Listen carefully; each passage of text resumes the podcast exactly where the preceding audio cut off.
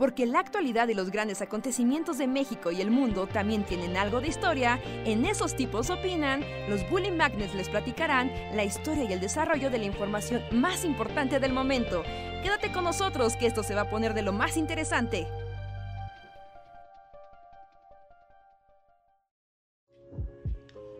Hola, hola a todos y todas, sean bienvenidos a una emisión más de el podcast de los Bully Magnets. Esos tipos opinan, donde los alegramos y deprimimos en igual proporción. Disculpen el retraso, pero tuvimos unos problemas técnicos con la llamada. Pero ya estamos aquí. Luis nos alcanza en unos minutos. Pero sean todos bienvenidos y bienvenidas a una tarde más de plática random con la comunidad y cosas divertidas. Yo soy Andrés y gracias por estar aquí. Hey, hola amigos, ¿qué tal? Buenas noches, bienvenidos a Esos tipos opinan. Yo soy Reinhardt. Y pues sí, vamos a platicar de cosas random, felices, deprimentes a la vez. Venimos todavía con la con la el rush de la emoción del stream de lunes. ¿no? De celebrar los 500 mil suscriptores en el canal principal de Bully Magnets. Qué bonito a todos los que nos escribieron en los comentarios, que nos han estado mandando sus tweets, eh, sus mensajes en Instagram, sus mensajes en, Twitter y aquí en el canal de YouTube. Bueno, en el, en el stream del canal de YouTube, ¿no? Muchas, muchas gracias. ¿no? En verdad, sin, sin su apoyo, nada de esto sería, sería posible y sin su apoyo tampoco tendríamos como el ánimo, ¿no? Siempre decir, claro, ahí está la comunidad, vamos a hacer algo para ellos. Así es. Siempre ustedes son la gasolina. Y pues se puso muy bueno, entonces todavía si quieren escucharlo y no estuvieron, pueden pasar al canal principal. Y hablando de celebraciones, nos estaban poniendo algo aquí al principio en el chat que me pareció como interesante eh, ahondar en eso. Ah, mira, justo está llegando. Justo está llegando Luis. No sé si ya nos... Hola, Hola Luis. Hola. Llegas justo a tiempo para la pregunta que iba a hacer. ¿Reinhardt? ¿O tú? pregunta misteriosa. Yo, iba a hacer una pregunta tomando en cuenta el chat de que teníamos aquí. Y es que decían que ya por las fechas, si este podcast y así contaba como una buliposada y empezaron a preguntar que cómo sería una buliposada, etcétera. Y en eso pensé y les iba a preguntar, ¿cuándo fue la última vez que fueron una posada posada? Como en 1974.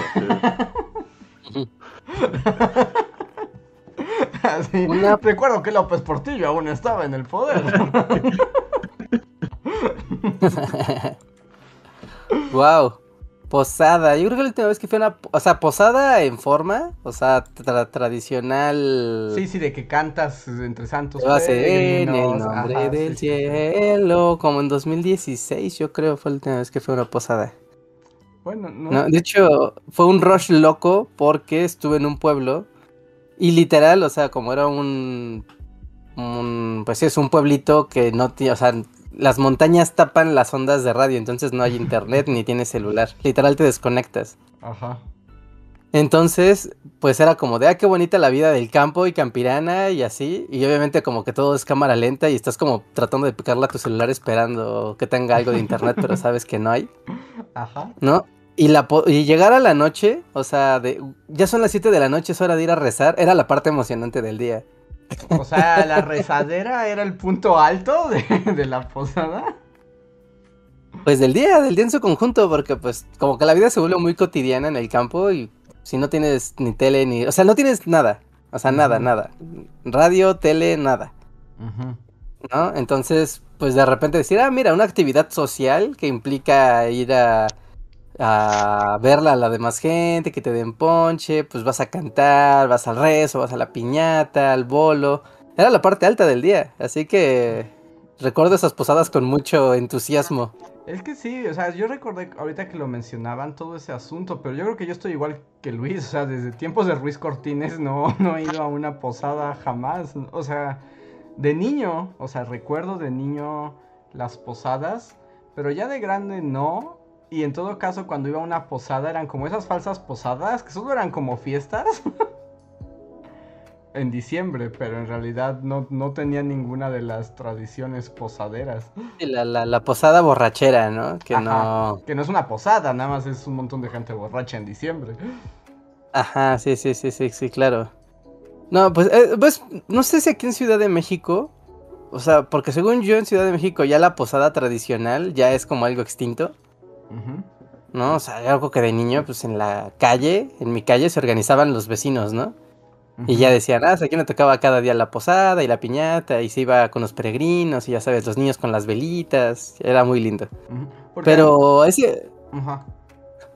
No, pero, pero ese fenómeno, yo ya hace muchos años que yo ya no lo veo en las calles de la Ciudad de México, de la piñata y, o sea, que no sea borrachera, que no sea fiesta Sí, sí, posada. Sí, sí, no, la fiesta posada no, esa, esa no cuenta, ¿no?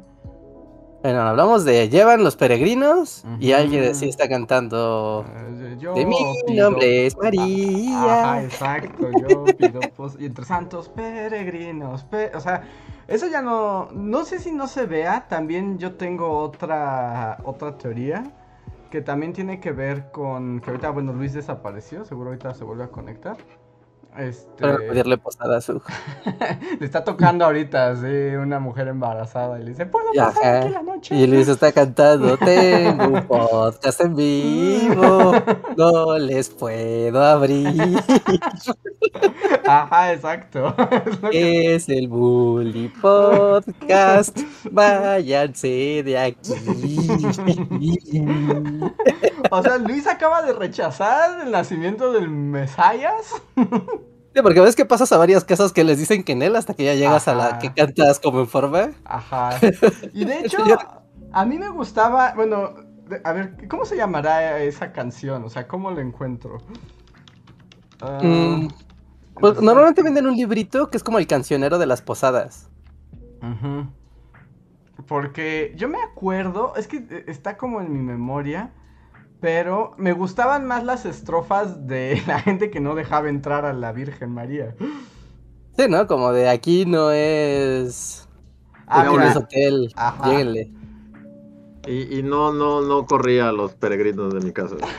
No, no, no. Yo, no, seguro que no dejaste que Jesus Christ naciera ahí en tu pesebre. No, solo se le acabó la batería al celular y de hecho no sé cuánto aguanta aquí, ya lo cargué y todo, pero sí, eso es lo que pasó. Pues apágale la cámara mientras. Pero no, Jesus no vino a tocar. San José no vino a tocar. Pero hubiera estado padrísimo. Imagínate, Dusty hubiera sido como en vez de la vaquita. O sea, Dusty hubiera estado ahí echado junto a Jesus bebé. No quiero así como ro- rotar la conversación hasta este punto.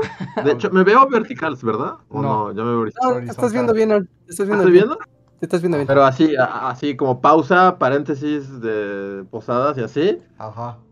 Dejé a Dusty eh, con mi familia en la ciudad desde el domingo. Entonces, Ajá. Debe estar vuelto loco, ¿no? ¿eh? Debe estar vuelto loco.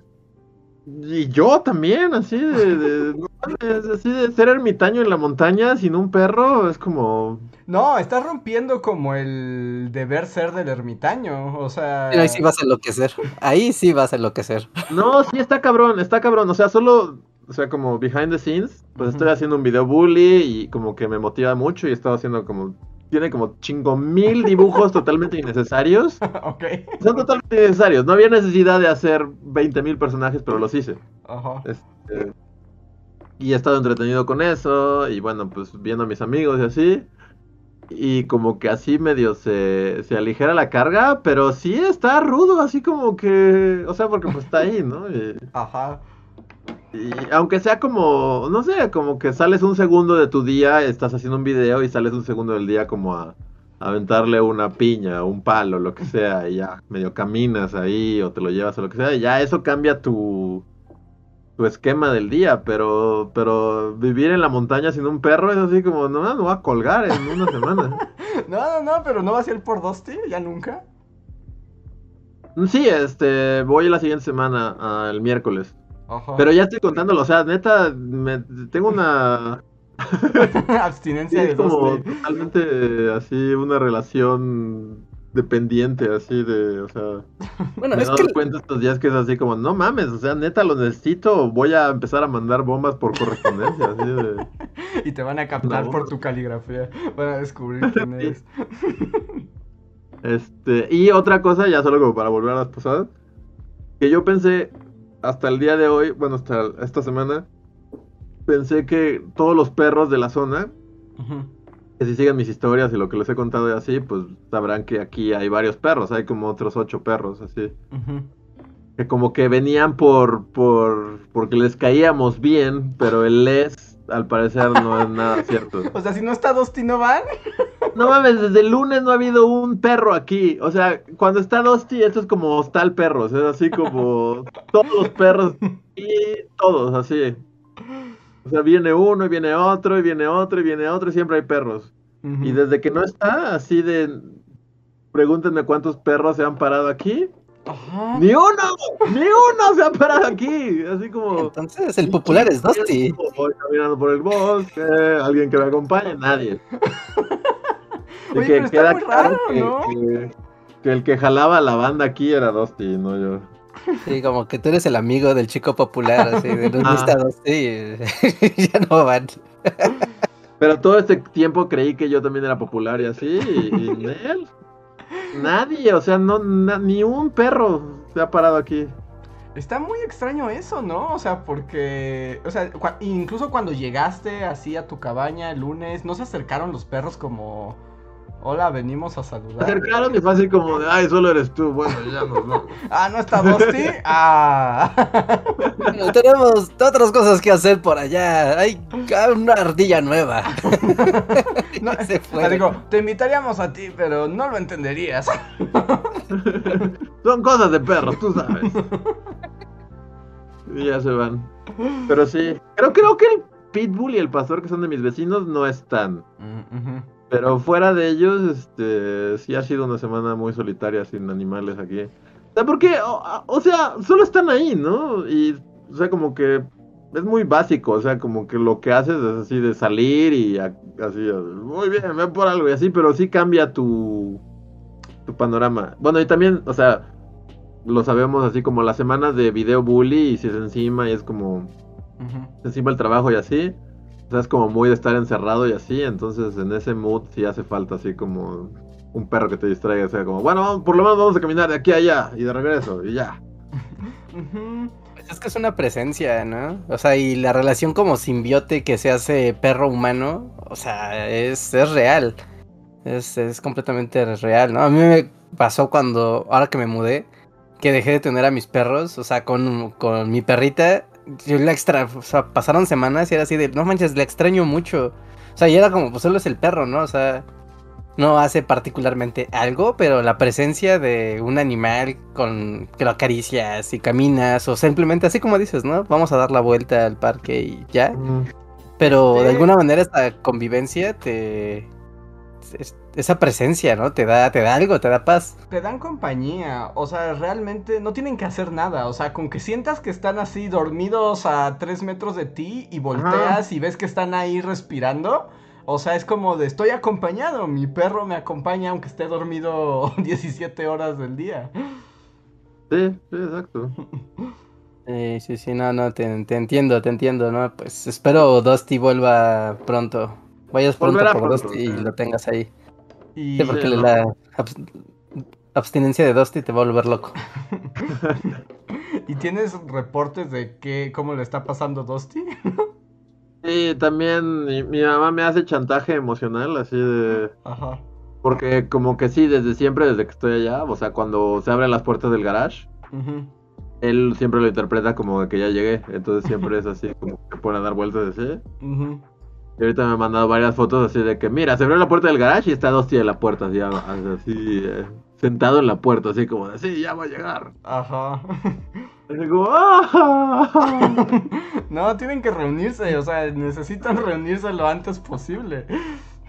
Sí, pues ya la siguiente semana, pero ha sido, van a, va a ser semana y media sin perro, y sí, es así como de, no, pues así que chiste, ser un ermitaño en la montaña sin perro, no tiene ningún chiste, así, nada, No, no, no. lo recomiendo. No, Sí, pier- no, no, pierde rompiste el completamente. pacto, el equilibrio, el equilibrio del ermitaño está, está roto. Sí. Así es, pero esa fue la pausa para hablar del perro. No está bien, están diciendo aquí en el podcast como, ay, no, yo venía a este podcast a porque estaba Dusty. sí, sí, Dusty. Sí, no es- pues mucha gente. Esta semana, o sea, sí, sí me he sentido así como el que se sentía popular y se da cuenta de que todos lo querían por su amigo. Ajá. O sea, porque es notorio, así es notorio. O sea, les chiflo. Salgo al, al jardín y chiflo así de ¡Un perro! venga". Nadie viene. No. Cuando está Dusty aquí, neta, es, es hostal perruno, así, es así de no caben en mi portón todos los perros. No, pues hasta lo salvaron de, de la muerte y todo. O sea, sí son la hermandad perruna. Sí, Pero entonces, se ve que sí es compa, compa Dusty. O sea, es como de, ah, no, sí, vamos con Dusty a pasar la tarde. Ah, claro, el amigo Dusty es el mejor. Y su amigo ese que nos abre la puerta. el humano ese. Pero sí, así hasta mis amigos de aquí, así de. de como, ¿Y tu perro? No lo traigo. Ah. Ah, me voy. Bueno, vengo al rato. Bueno, abrió una tienda de quecas nuevas. Voy por allá. Sí, pero ya estará aquí la, el- la semana que entra, espero. No, pues sí. No, sí, sí es necesario que, que vuelva que vuelva a la cabaña. Esperemos que pronto. La gente está pidiendo un encuentro grabado de cuan- en cámara lenta cuando vuelva Dusty a la casa. Sí, no, sí, sí. Sí, como esos videos de. Hay varios, ¿no? De chantaje emocional, así de perro ve a su dueño después de volver de. Afganistán. sí. O para la tía que lo ponga ahí en, en Ah. su feed. Au- Aunque hay, que- hay que decir que, o sea, que los perros además sí se acuerdan. O sea, por ejemplo, este, ayer pasó a mi casa Reinhardt y Muffin cuando escuchó que estaba aquí salió así como de, "¡Ah! es mi amigo Reinhardt, tiene años que no lo veo, pero yo recuerdo quién es, ¿dónde está? Sí. Y también es cagado como quién, o sea, como que los perros, o sea, quién le hacen fiesta, ¿no? Como Sí. quién escogen como su favorito. Es como muy random también, ¿no? Pero Pues depende cómo los tratas, ¿no? Porque, o sea, si nada más te ven y así, pues como, ah, pero, o sea, si ya te asocian a juega, me da de comer, no, no sé, me acaricia, No, como pero- que ya te dicen, hasta los perros callejeros tienen eso. no, pero sí los perros eligen quién les cae mejor. O sea, Ah, porque sin duda el factor de yo lo te consiento y te hago mimos y hago así, como, ok, influye. Pero sí, a veces es bien random, a veces solo es así como de yo decidí que esta es mi persona favorita en el mundo y cada que la vea voy a brincar de felicidad. Sí, lo deciden. Muffin tiene algunas personas que le caen mejor que otras y es muy evidente. O sea, y hay gente a la que obviamente que conoce porque viene mucho, o sea, la acarician, tiene, o sea, los recuerda a todos, ¿no? Pero Muffin es como de, no, tú me caes mejor. O sea, a ti no bajo a verte, ¿no? Si estoy allá arriba, a ti no bajo a ver.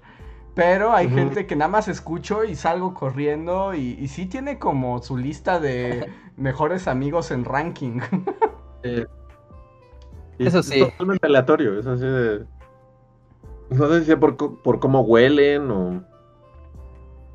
O por alguna razón así como random, pero sí como que hay de- encuentran a sus favoritos así y... Y también hay gente Sí, que no. no. les cae, aunque no los traten mal ni nada. Tipo, más bien como, ajá, ¿no? Como me cae bien, me cae mal, como, o sea, me cayó bien naturalmente, como personalidad perrona, así de, ah, no, sí, este me cae bien, o sea, igual y no me hace fiesta, pero me cae bien, mira, qué agradable homínido, qué agradable chango. Sí, pero de- dentro de los changos que les gustan hay unos que los vuelven locos. Es como, este es mi favorito. y háganle como quieran. Eh, pero pues será porque tienen, pues, al final de cuentas sus sensibilidades perrunas, ¿no? O sea, es difícil explicar cómo toman esas decisiones. sí, pero es como muy evidente, así de, por ejemplo, dos mi hermano menor, así le hace super fiesta, ¿no? Así de... Pero por ejemplo, este, mi amigo de aquí, de, de, de donde vivo, también así de... Pero es cinco, o sea, que lo decimos como si lo trasladaras a un humano, en cuanto lo ves como de, ¡ay, Dios mío, eres tú! ¡Ah, ah! Y empieza a dar vueltas a la casa, así como endemoniado, y te pones a pensar en si fuera una persona, que, que fuera una persona que fuera como, ¡ay, Dios mío, eres y de repente se pusiera a dar vueltas así corriendo alrededor de la casa. Controla tus emociones, así de... No, Pero pues, sí, los perros... eh, tienen a sus favoritos, los eligen. Eh, la- las razones jamás las entenderemos porque no somos perros, pero, pero sí toman así sus, sus favoritismos. ¿Qué es curioso? Bueno, o sea, yo siempre he dicho que como que, o sea, tienen como, los perros tienen como, a alguien le asignan el papel como del papá y alguien como el papel del tío cool, ¿no? sí. Según yo. Entonces, por ejemplo, es muy curioso que con mi hermano, el, pe- el perro que teníamos antes, Ringo, Ujú. él siempre fue su papá, así como, entonces como de tú, aquí estás, bueno, chido, paséame. Y yo, Ajá. siempre fui el tío cool, o sea, cuando me veía es como de, ¡oh, Dios mío, es Luis! ¡No puedo creerlo! Y empezaba a saltar y a ladrar y todo.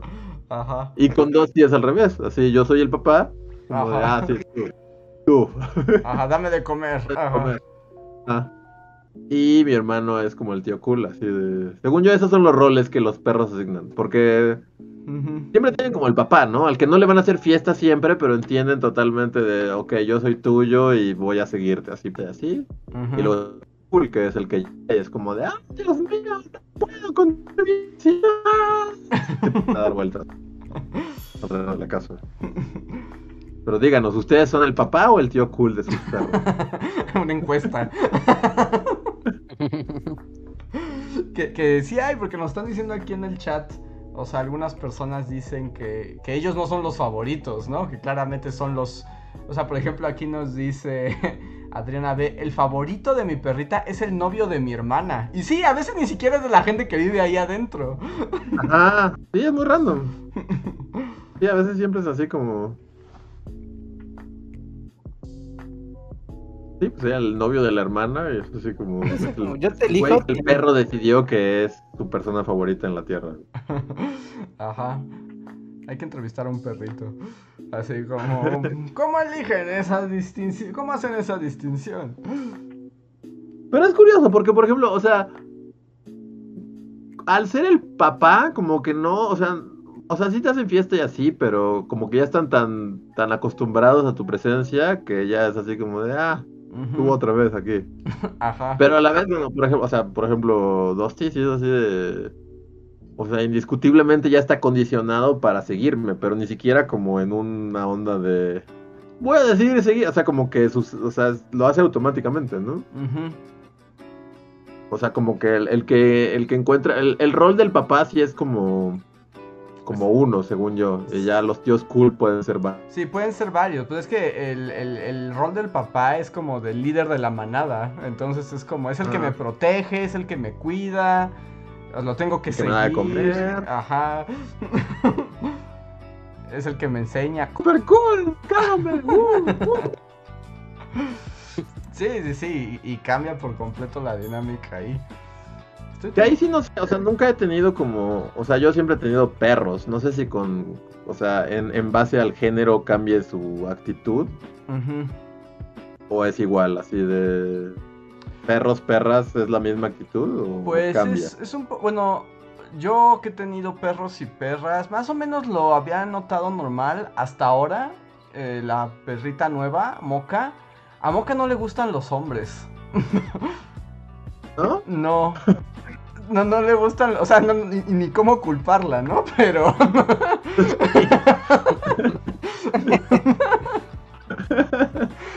Pero... Tiene un pañuelo verde, moca, así. Sí, sí, sí. Porque, o sea, si entra hacia a la a casa alguien que no conoce, y si entra una mujer que nunca ha entrado, que ella no ha visto, inmediatamente Moca se pone súper contenta y súper amable y todo. Pero si entra a casa o ve a un hombre que no conoce, se pone como loca y empieza a ladrar y aullar y como de te mataré, vete de mi casa, hombre.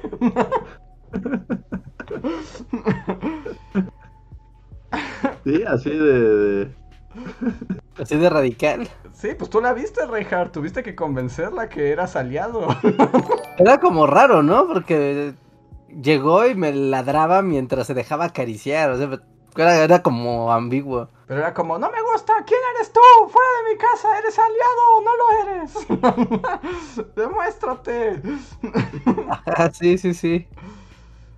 Sí, sí, sí, así, así era el perrito, como, te odio, pero acaríciame.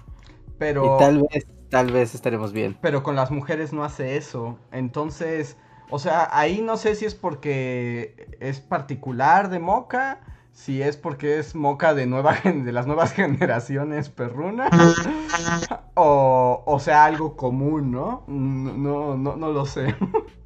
Sí, el patriarcado estás entrando a esta casa, ¿no? Te, Ajá. te morderé. Sí, sí, sí. Pero... El embarazo será, ¿qué?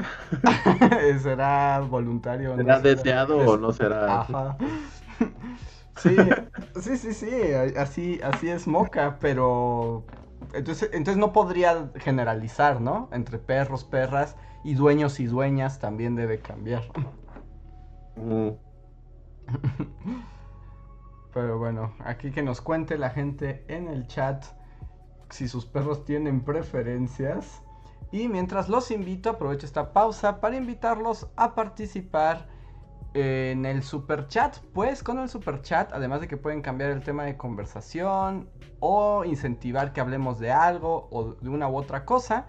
Además de eso, nos apoyan a continuar este proyecto. Es un pequeño donativo y ustedes escriben algo y sin duda lo leemos. Otras maneras de apoyarnos es con el super gracias, que es igual que el super chat, pero en videos viejos, que también leemos aquí, o volviéndose miembros de comunidad, eh, que dan un donativo mensual y ganan algunas recompensas. Muchas gracias a los Bully fans que más nos han apoyado este mes, que son Jeremy Slater, Albita Maldonado, Gustavo Alejandro Sáenz, Antri04, Miriam Ramos, Guardia de Riften, Javan GGG, Torimacio, Pablo Millán de Black Knight, Omar Hernández y Daniel Gaitán. Si alguno de ustedes está aquí en el en vivo, recuerden que tienen derecho a un super chat gratuito. Solamente arroben a Bully Podcast para que los podamos ver. Y ya. Este. Bueno, o sea, como voy a leer el último super chat solo porque va como de acuerdo a la conversación. Ajá.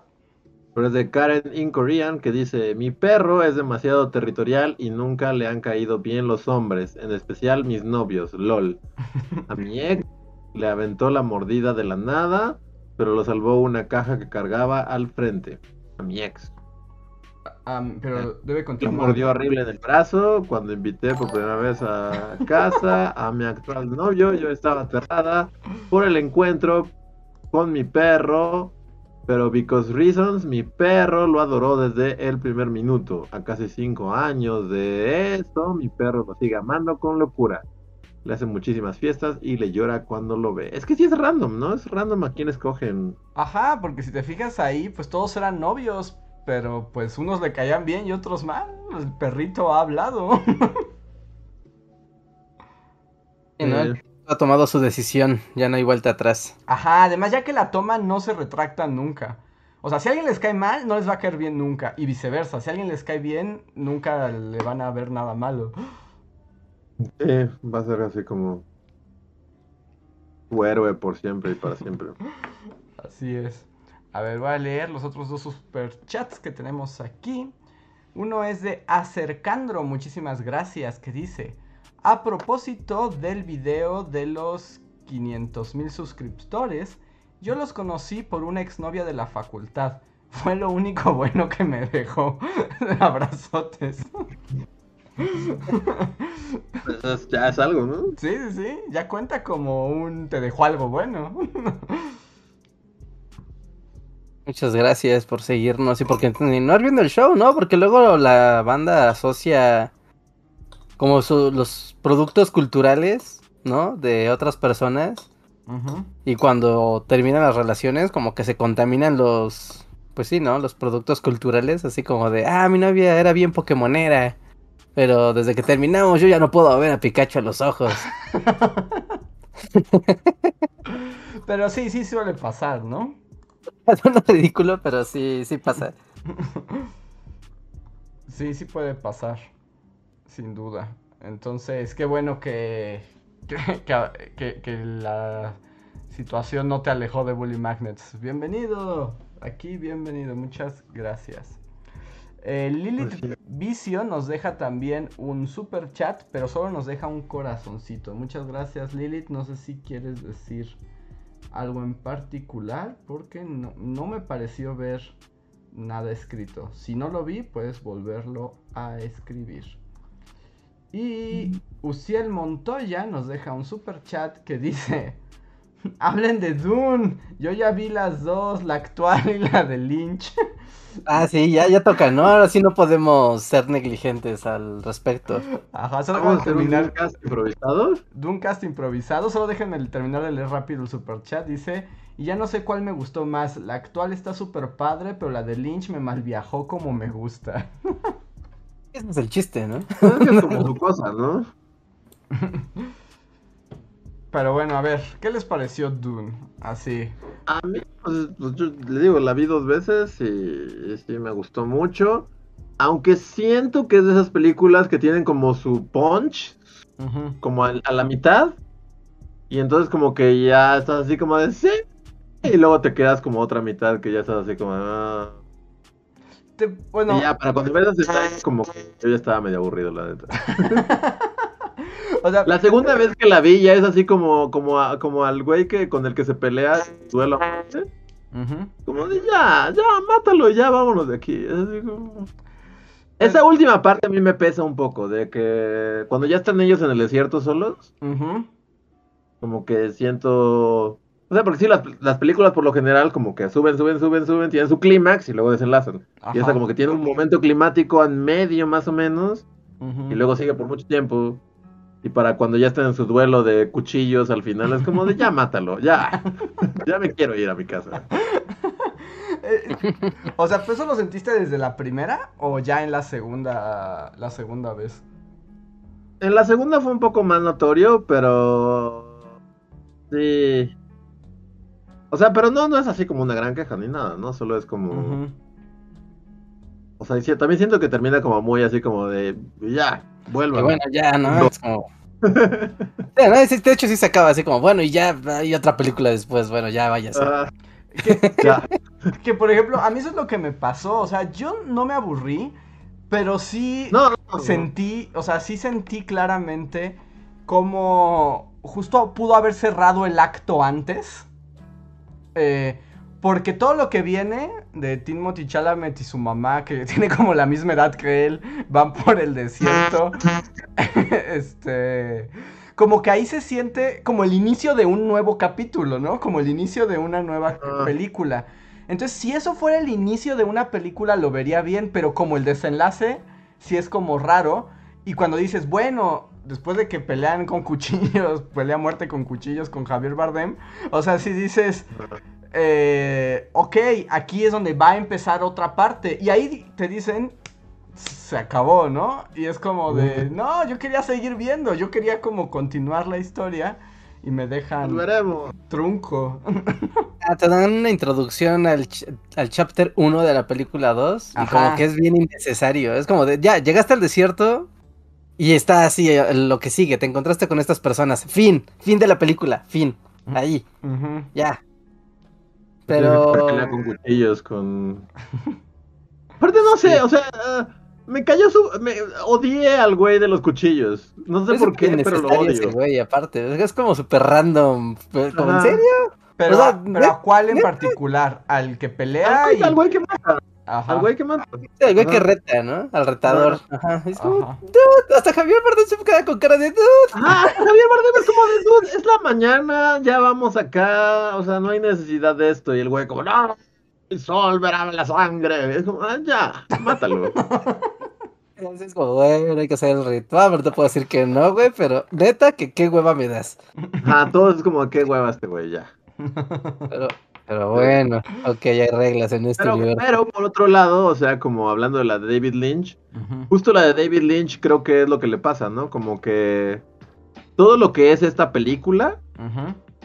como que no... Bueno, a mí, a mí me gusta, digo, está rara, porque es David Lynch y está súper bizarra y... y hay cosas así mal viajadoras. Pero la de David Lynch abarca como las dos, las dos partes, ¿no? Y según yo, la segunda parte, como ya que es este Paul Atreides con los. con los. ¿Cómo se llaman? Sí, los hombres del desierto. Los Fremen, los Fremen o lo que sea. Ajá. Lo hace como en media hora, ¿no? Es así como, y entonces este, treparon gusanos y ahora es un dios y ven, va y vuelva. sí. Pero bueno, ahí re- refrescame la memoria de la de David Lynch. Tampoco tiene una conclusión, o sí. Es que no me acuerdo del final. ¿Se vuelve un dios? ¿No lo adoran como a un dios y ya como que salva a los... Es que no me acuerdo muy bien cómo termina. Yo tampoco, eh, la vi hace un chingo, pero... Según yo sí, solo como que... Lidera a los... O sea, se vuelve líder de los hombres Zendaya. Los hombres Zendaya es su, es su nuevo nombre. Ajá, y al final como que lo adoran como un dios. O sea, literalmente se vuelve como el... No me acuerdo cuál es el término para el Mesías. Y ya, fin, créditos. David Lynch, verán pronto. Bueno, también hay que decirlo, como que la historia detrás de Dune David Lynch es que David Lynch quería hacer como su cosa. Y luego los estudios vieron que lo que hizo y fue como de, no David Lynch. David Lynch, malo, malo, malo. Y hubo como mucha intervención por parte de los estudios. O sea, que según yo es como toda la última parte de la película, que es cuando todo se siente como súper apresurado y... eh, Pues sí, o sea, eh, eh, la historia de Dune, o sea, sí, sí son, o sea, tiene que como que dividir, ¿no? Porque para una sola película, pues es como mucha información. Y aquí todo lo hacen súper apresurado al final. Pero también tiene lo suyo, ¿no? La versión de David Lynch. Sí, por ejemplo, como algo que, o sea, está muy chafa, o sea, hoy, pero me gusta de la versión de David Lynch, es el efecto de, de los escudos, Los escudos, sí. ¿verdad? Los escudos es lo mejor del mundo. Porque, o sea, bueno, para quienes no están, o sea, en el mundo de Dune como que no existen las pistolas porque como que inventaron unos cinturones, así que crean un escudo que paran balas, entonces la única manera de matar a alguien es a machetazos, ¿no? Ah, no, mano limpia. Em, pero entonces, eh, cuando les pegan o cuando tienen un impacto, esos escudos generan una visión. Y por ejemplo, en la nueva se ve así como, como que se duplican un poco, ¿no? Como en azul y rojo, como que están... Pero- se distorsionan así, Ajá. en efecto de tele vieja. Ajá, como efecto de tele vieja. Y en la de David Lynch literalmente le salían como unos polígonos gigantes así de... Y se vuelven como personajes de GoldenEye, ¿no? Así como... Sí.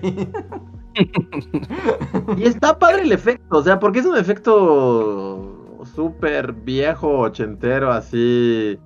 Que parece CGI, Ujú. pero en realidad fue como, o sea, es dibujado, es, es como... Ajá, encima de la película, ¿no? Ah, como, por ejemplo, Tron también tiene esta onda como de efectos que parecen CGI, pero en realidad son, son dibujados sobre cada cuadro. Y sí, está, a, mí, a mí me gusta mucho también justo lo que es así, el, el- el efecto escudo me encanta. Y hay varias cosas que me encantan de... Como que todo el mundo de los malos, Ajá. los gordos, o sea, como que ahí, ahí fue cuando donde David Lynch dijo como esto es lo mío, ¿no? A los creepy. gordos creepies metaleros, ajá. Ajá. Y a- en, en esa parte como que sí tiene varias cosas, este, rescatables.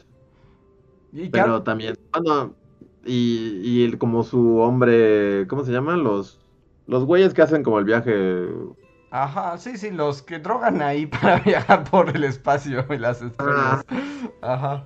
No me acuerdo cómo se llaman, pero estas cosas, o sea, y David Lynch sí hace como ahí su monstruo este, que es lo primero que ves. O sea, ujú. porque literal empieza la película y es lo primero que ves, es así de pinche monstruo ahí que no te explican quién es. Ajá. Esas cosas están padres, sí tiene sus cosas padres. Este. Y esta nueva también tiene sus cosas padres, no sé. Son, son como muy distintas. Esta nueva también lo que tiene, o sea, sí se siente como más, o sea, como que entiendes mejor lo que está pasando, ¿no? Sí, O sea, creo que sí hace un mejor trabajo explicándote lo que decía Reinhardt que necesitaba una libreta. Llegas, o sea, esta película para quien no ha visto ha visto Dune, te da la impresión la primera media hora, tal vez 45 minutos, de que neta tienes que poner mucha, pero mucha, mucha atención. Porque va como súper rápido a contarte como el contexto de este reino intergaláctico donde están las casas reales y está el emperador, pero al mismo está la, esta liga de comercio malvada, pero está el polvito este que es el que hace que vuelen las naves espaciales y, y como que te están como desarrollando todo el contexto como político y y de poder y de comercio al mismo tiempo y hay una ceremonia donde van a coronar a alguien y, es como ah, ah, ah, ah, y la casa de tal y tu abuelo tal y entonces el, el emperador tal es como no, libreta libreta porque al rato no voy a saber y cuando menos te das cuenta ya entendiste y es como de, ah ok no era necesario entender todo ese relajo tan a detalle no o sea porque después ya todo se se entiende por sí mismo así como pelones malos Barbones buenos. Desierto ambiguo, ambiguo. Perfecto, ya. Van a buscar el desierto. Pero al principio, al principio, al principio, te da esa sensación de que la película es puro olor, como pura. puro contexto. Pero después ya no, ¿no? Después ya entiendes todo. Es como de, ah, sí, ah, y las brujas, y los pelones, y, y los comerciantes, y el emperador. Es como, ah, ah. Ahorita que hablas de las brujas monjas, por ejemplo, también me gusta. En la versión de David Lynch, unas pelonas raras, ¿no? Y aquí solo son unas señoras. y ya. Era así como. Me gustaba como bruja genérica, pero intergaláctica. Ajá. me gustaba que fueran brujas pelonas raras. ¿Te gustaba o no te gustaba? Sí, sí, me gustaba como esa estética. Es que era como más creepy. Pero aquí lo creepy viene de otra forma. El mundo de los malos todavía está creepy y el hombre gordo que vuela. Mm. Que la versión de David Lynch es como súper grotesco también, ¿no? Ajá, sí.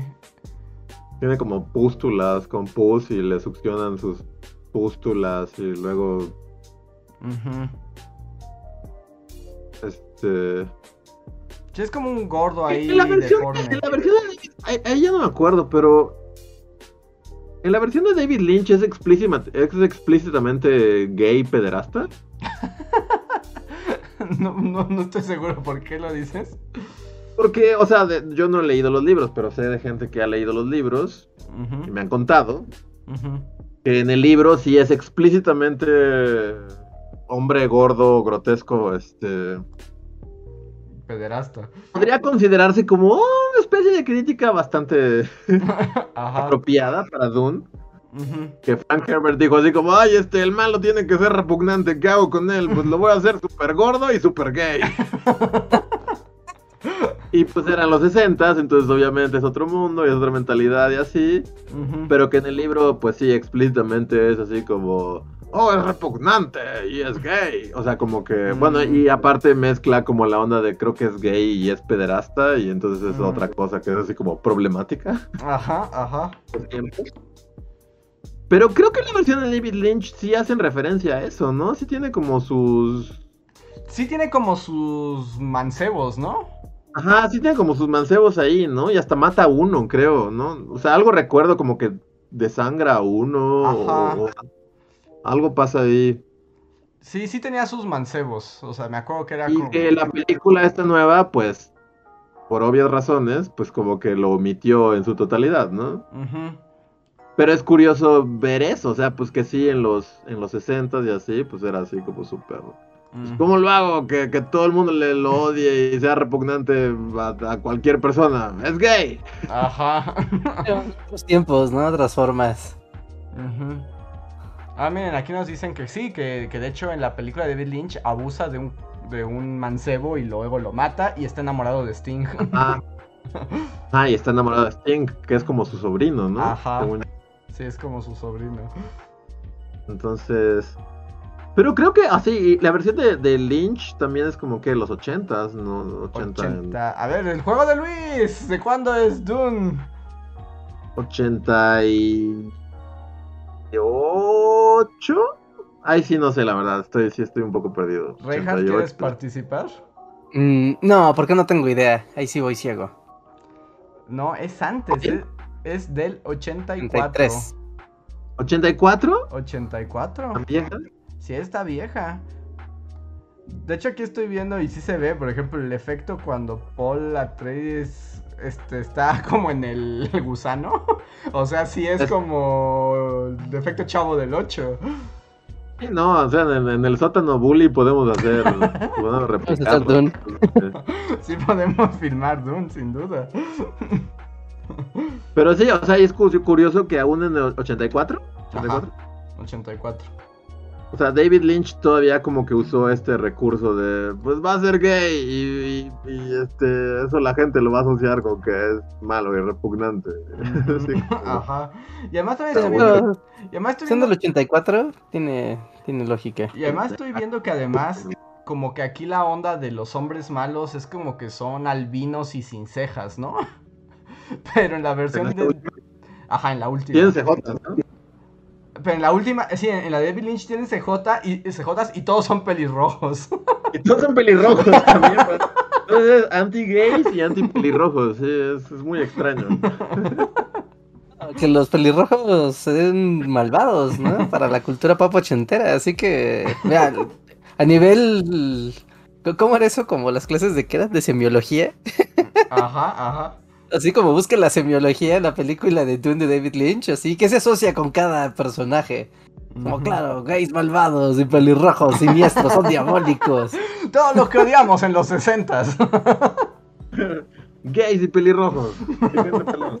y escupen hacia el suelo. ¡Ah, ¡Qué asco! Sí, otros tiempos, otros días para vivir, ciertamente. Pero bueno, hablando de la película nueva, a mí sí me gustó. La verdad es que yo sí estaba bien inmerso pues en esta fantasía. Y, o sea, a mí sí me gustan. Y bueno, ya, ya alguna vez he tenido la osadía incluso de defender el intento de trama política en la precuela de Star Wars. o sea, pero a mí como que sí me gusta la ciencia ficción como geopolítica, o sea, y diplomática. Y esta película me lo dio, porque aquí sí, sí tiene sentido. Aquí la política sí tiene sentido en la, en la historia. Con todo que hay... La Federación del Comercio hizo... estaba pensando iremos al Senado para votar. Sí. Yo debo decir que yo no odio eso de las precuelas. Eso es. No mames. Es como de. ¿qué, ¿qué, Estábamos en una aventura intergaláctica con un imperio dominando planetas. Porque estamos hablando de la Federación de Comercio ha generado un es bloqueo. Una película, o sea, dirigida para niños. literalmente te la están vendiendo en tu refresco y en tus dulces. O sea, y eres un niñito de 10 años y llegas a ver la amenaza fantasma y es como, el Senado tiene que deliberar sobre el bloqueo comercial al planeta Tatooine. Tenemos una sesión de votación. El bloqueo comercial no puede persistir porque la federación está bloqueada. Es como, soy un niño. A mí no me interesa saber nada de esto. Yo, no voy a... Ya sé que es mi opinión poco popular, pero también se los dije que si algo odié, además de todas las cosas que se pueden odiar de la nueva trilogía, es que nada tiene consecuencias políticas en el universo. O sea, destruye literalmente. Destruye un planeta y no pasa nada. Así es como. Ajá. menos. Y la república no existe. ¿Qué pasa? E, ¿Este neoimperio en qué se basa? ¿Cuáles son sus fundamentos legales? No se entiende nada. Pero la trilogía original tampoco tiene como mucha trama política, ¿no? No, pero como que estaba en la ambigüedad, ¿no? O sea, como que sí. O sea, por ejemplo, yo me acuerdo que de niño, y yo sé que tal vez como el niño más raro del mundo, pero cuando veía el episodio 4, la primera, está esta escena donde está Tarkin con Darth Vader y le está explicando, oh, el Senado este, está teniendo problemas. Y el senador de Alderan ha levantado la voz contra el imperio. Y ya, pero yo de niño era como de, mmm, hay algo de fondo que parece muy interesante. O sea, pero ya con eso basta, ¿no? O sea, es como. No necesitamos ir al Senado y ver así los curules, este voladores y cómo votan y todo. Yo me acuerdo que sí, o sea, de los recuerdos así de niño, así de... Justo es que el scroll de, de la amenaza fantasma literalmente empieza con... La Federación del Comercio ha hecho un bloqueo comercial al planeta Naboo. Dicho bloqueo comercial interfiere. Y uno, o sea, yo recuerdo de niño así, mi combo así de palomitas y después así como de. Wow, ¿Qué está pasando? Bueno, te están jodiendo. O sea, te estaban jodiendo. Te jodieron. Eso pasó. Sí, sí, sí. O sea, sí, y además, en particular la amenaza fantasma, porque sí tienes, así empieza, esos son los créditos. Eh, y, y además todos esperábamos, no sabíamos qué esperar más bien, ¿no? Cuando fuimos a ver Star Wars Episodio 1. Y, y sí, es un inicio extraño. O sea, sí, sí, sí lo... Pero bueno, eh, entiendes por qué todo el problema y por qué Palpatine va a hacer su intriga en el Senado y curules voladores y... Ah, Es la cosa más pendeja. O sea, por más que te lo expliquen, es la cosa más pendeja del mundo. Así.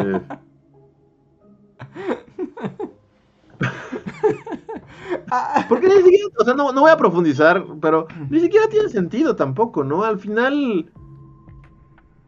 O sea, con- o sea, no vamos a hablar del precuelas cast, pero nada tiene sentido, o sea, porque Palpatine mandó a hacer los clones, pero bajo su alter ego Darth Sidious, Ajá. pero luego hace todo un desmadre ahí y, y entonces Doku es como el malo y entonces los clones se los o sea, cuando lo, nada tiene sentido, porque luego los clones son como se los apodera la República, que es Palpatine, entonces ¿por qué no los compró como él en un principio? Porque Y luego- según yo, o sea, bueno, no voy a defender nada, pero según yo, pues el plot es a través de una guerra falsa debilitar la república para él tomar el poder, porque si está muy fuerte la república, jamás iba a pasar su moción de emperador en los curules voladores. Ok. O sea, según yo, ese es el punto del plot, pero sí hay cosas muy estúpidas. Pero el punto es que en Dune no, no se sienten tan estúpidos. Ajá, en Dune se sienten más como señores feudales, ¿no? O sea, como... es como una trama medieval ahí.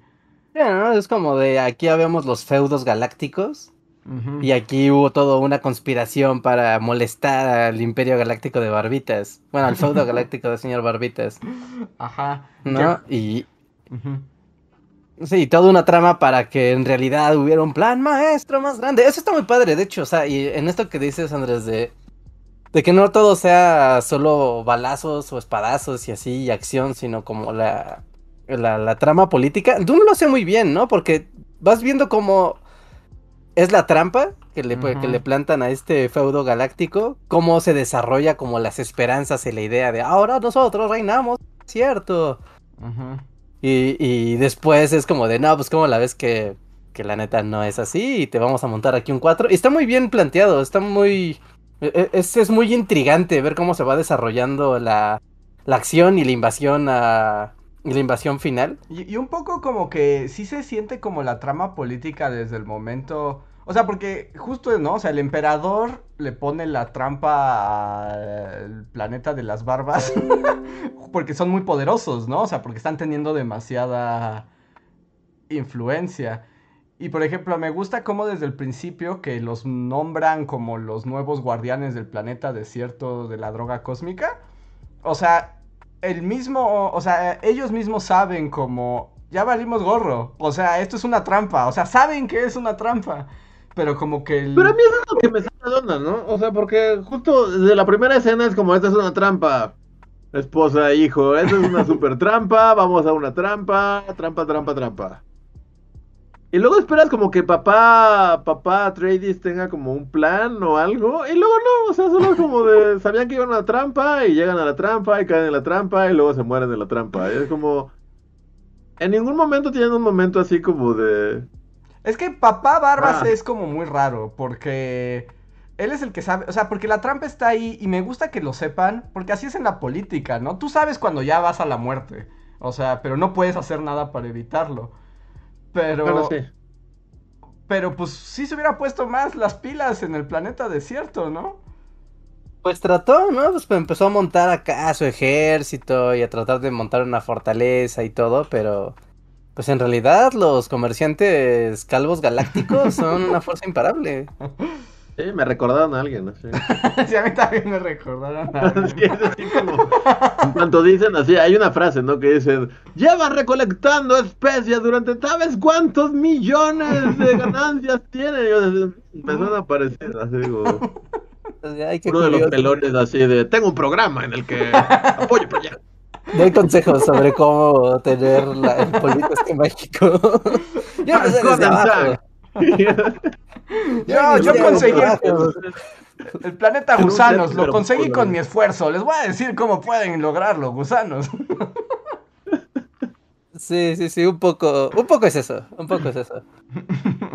¿No? Y también como esta, esta noción de los poderes, o sea, como que está el mundo de las brujas, que son un poder también dentro del universo. Que equivalen como en el mundo medieval, es como la iglesia, ¿no? Las brujas es como el poder religioso, porque están en todas partes. Están en todo y saben todo y simplemente están, y, se- y están tramando, ¿no? Siempre desde atrás como, como sus planes que no necesariamente tienen que ver con la geopolítica intergaláctica.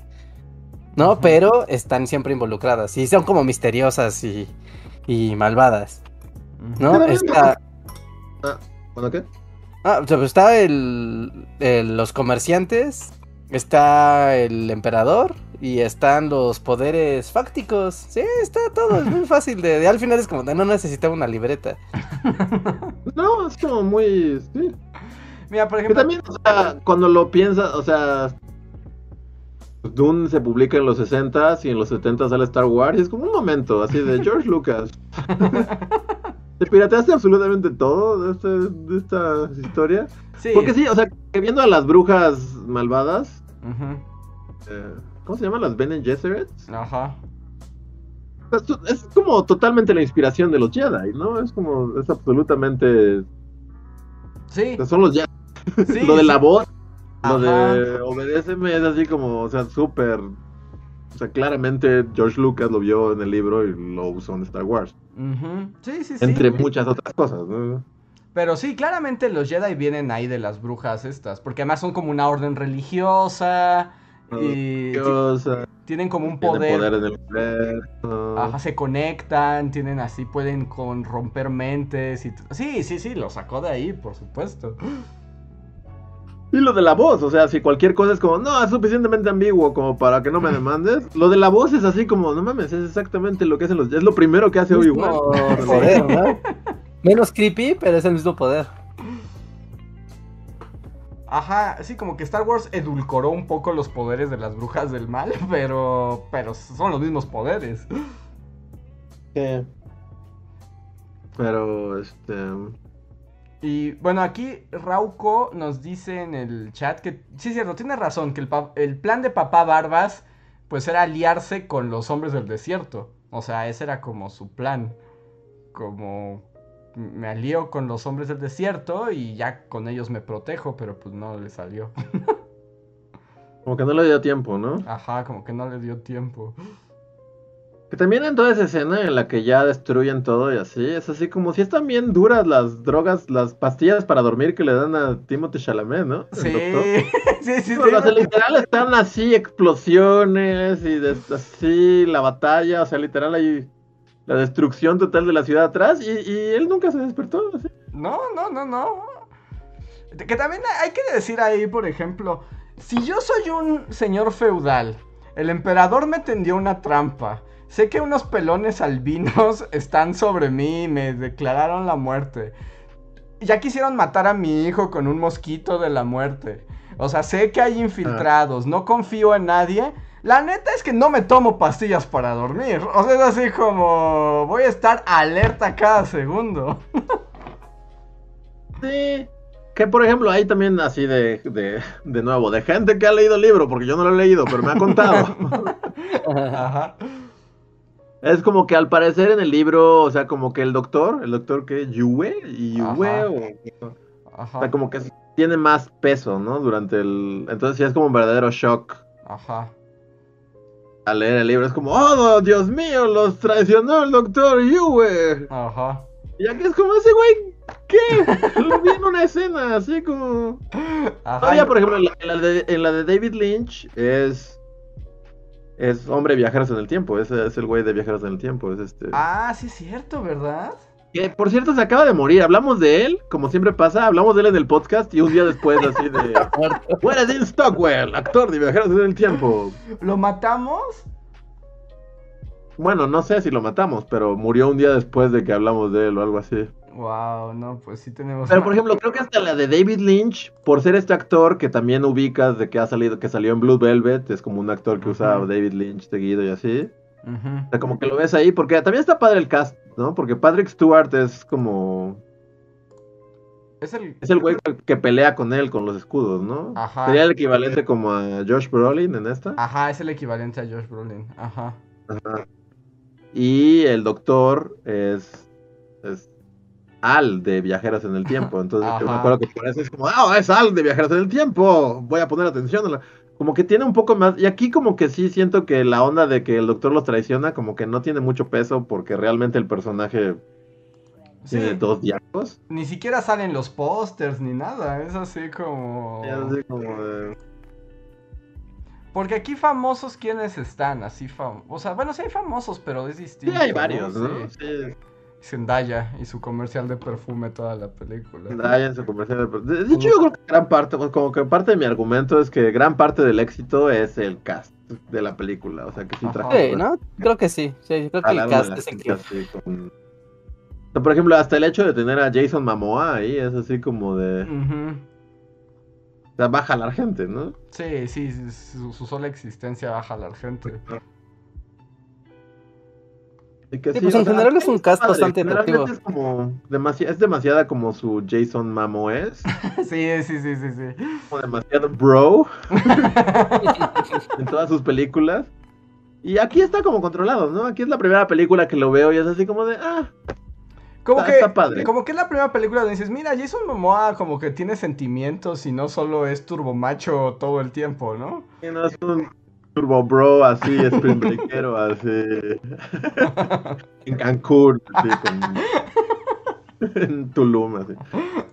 Y esta es la primera película que, que como que siento que, que le bajó dos rayitas a su broe. Sí, no, aquí estoy viendo como, eh, pues el, el actor que es el doctor, pues ni siquiera sé quién es. No, pues es un güey ahí, y, sale dos veces y tiene como dos diálogos así. Ujú. Y luego resulta que es muy importante. Y tú dices, ah, bueno, el doctor. Yo lo único que digo es que también está muy padre en esta, como todo el asunto, no sé, como la- las maquetas de los aparatos, por ejemplo, sus helicópteros libélula, están súper increíbles. Solo verlos es como de, oh, quiero ver cómo vuela la libélula helicóptero. ¿Por qué tendría esta forma? No, no sé qué, qué, qué función práctica tiene en el mundo de Dune, pero se ve bien No, bonito. los de la física con, en ese mundo, quién sabe, pero como sea, funciona un helicóptero li- libélula. También está muy padre, ¿no? Al principio de la película que ves mucho estas eh, naves espaciales que son colosales, Ajá. ¿no? También tiene como ese sentido de... Pero que son como... Como muy... ah, pues figuras geométricas así, muy elementales. No es como la clásica nave espacial acá con sus alas, sus cañones y... Y como todo lleno de detallitos, sino al contrario, es como súper minimalistas, como Ujú. naves espaciales minimal, pero, pero que traen ejércitos completos, está, está bastante padre. Y que también, bueno, ya como, o sea, porque me metí a ver así como detrás de cámaras y ya me, me clavé acá con, con cómo hicieron los efectos y así. Ujú. O sea, y es algo que yo no, o sea, porque no noto estas cosas, pero ya que me las dicen, pues ya lo noto y la segunda vez lo noté. O sea, como la manera en la que, o sea, los efectos, pues sí están como súper chidos, ¿no? Así de todas estas naves y así. Pero como que una prioridad de- del director eh, fue como que, que se sintiera real y que entonces todo lo vieras a través de una cámara. Porque digamos, justo hablando de las precuelas Ujú. Y de varias películas modernas, como que es esto, ¿no? Podemos hacer por computadora cualquier cosa, ¿no? Podemos Sí. hacer una nave, entonces la cámara va a estar así como... O sea, vas a ver la nave y la cámara va a seguir a la nave mientras sube y así. Y como que varias cosas que, que, que, ser- o sea, que serían imposibles con una cámara. Y aquí es que la prioridad fue de... La cámara no, no está condicionada a, Hacia lo a imposible. O sea, todo lo vas a ver como de si, si hubiera una cámara aquí. La cámara nunca va a seguir a la nave así como... Ajá. No sé, por ejemplo, eh, un ejemplo es cuando atacan y Jason Momoa se sube en su nave de li- libélula. Ujú. Y nunca hay una toma en la que veas así como de que sigas a la libélula subiendo y Mm. bajando y metiéndose y así. O sea, todo lo ves como si, es, si neta Sí, es estuviera siendo grabado. De hecho, hay una parte donde su libélula así como vuela y le dispara cosas, pero la ves como si la cámara estuviera en un edificio, ¿no? Y solo la viera así como de... Estoy en este edificio y pues este es el paneo que puedo... que puedo lograr. U otra es como cuando el gusano se come el carro este. Ujú. Como una en la que es como muy notable que justo cuando Timothy Chalamet le empieza a dar como su viaje cósmico. Ajá. Estás viendo la madre que, que se va a enganchar al, al camión como para, para treparlo y que lo lleven. Y estás viendo así una nave que seguramente el render para esa nave fue así, o sea, y la planeación para cómo se va a ver esta nave y la diseñaron y está en computadora y todo. Pero de la manera en la que lo estás viendo desde el punto de vista de la gente en el suelo, ves solo una parte y como hasta las ondas como de calor, Ujú. porque que es el desierto, como que hacen que se vea como lo tú lo estarías viendo, ¿no? Como que nunca hay una toma así que dé la vuelta a 300 Como esas toma- tomas fantásticas, ¿no? Esas tomas como drone cam ahí volando, haciendo como, como visiones como irreales, ¿no? Como tratar de ponerlo a pie de espectador, a pie de estar en los lugares. Sí, sí, es cierto, ¿eh? Tienes razón. realista, ¿no? Y Sí, sí, realmente hace otro efecto, digamos. Sí, como que lo acerca un poco, al- como que lo aterriza, por decirlo así. Y, y tienes toda la razón. Yo no sabía eso, pero ahora que lo mencionas, es, sí es cierto, así se ve todo el tiempo. Eso también ayuda mucho a dar el sentido de magnitud de, por ejemplo, ¿no? En esa escena donde viene el gusanote a comerse el. El camionzote gigantesco. O sea, porque se ve cuando van volando, ¿no? Y se van acercando así de, ah, mira, aquí están recolectando el polvito mágico este, ¿no? Y es como de, ah, ok. Pero ya que bajan a tierra y ves como todo se está desarrollando a, a nivel del, del suelo, ya ves la magnitud del camionzote este, ¿no? Y es como, no, pues es una cosa gigantesca, ¿no? Es una cosa colosal. Que después se remata porque ya cuando ves la magnitud del gusano, es como de wow, ¿no? O sea, si el gusano se pudo comer esta cosa colosal, entonces ya. Ya te da más sentido de no nada más es un gusanote, no es un gusano to, to, to, to, to, tote. ¿no? Sí. Y, y creo que eso es parte del lenguaje visual de la película que te ayuda, ¿no? Como de no nada más es grande, entiende lo enorme, colosal que es esto. Y sí es cierto, por ejemplo, otro ejemplo con el gusano es ya en la parte final, cuando va Timothy Chalamet con su mamá corriendo y el gusano los persigue. También, o sea, cuando llegan Mm. a las rocas, tú ves como al gusano, pero no lo ves completo, solo ves una parte de sus dientes. O sea, es tan gigantesco que, que a ras de suelo es lo que alcanzas a ver. Nunca se ve como que sigas al gusano o, o tomas Transformer, no ocurre, ¿no? Tienes razón, no lo había notado, pero sí, sí, sí está ahí, o sea, sí, sí, sí es muy claro.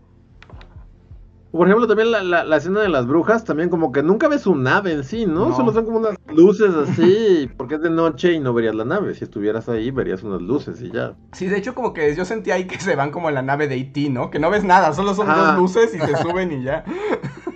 Es totalmente la nave de E.T., yo también lo pensé. ah, pero Y... ¿Qué más decir de Dune? no sé. Eh. Pues tiene muchas escenas de acción bastante padres, ¿no? Las escenas de combate cuerpo a cuerpo. También tiene como, o sea, como son de estas coreografías donde, pues es de hay que acuchillar al otro, Ajá. ¿no? Y, y qué bueno, o sea, yo estoy harto de las armas de fuego, harto, harto, así en todos los medios audiovisuales.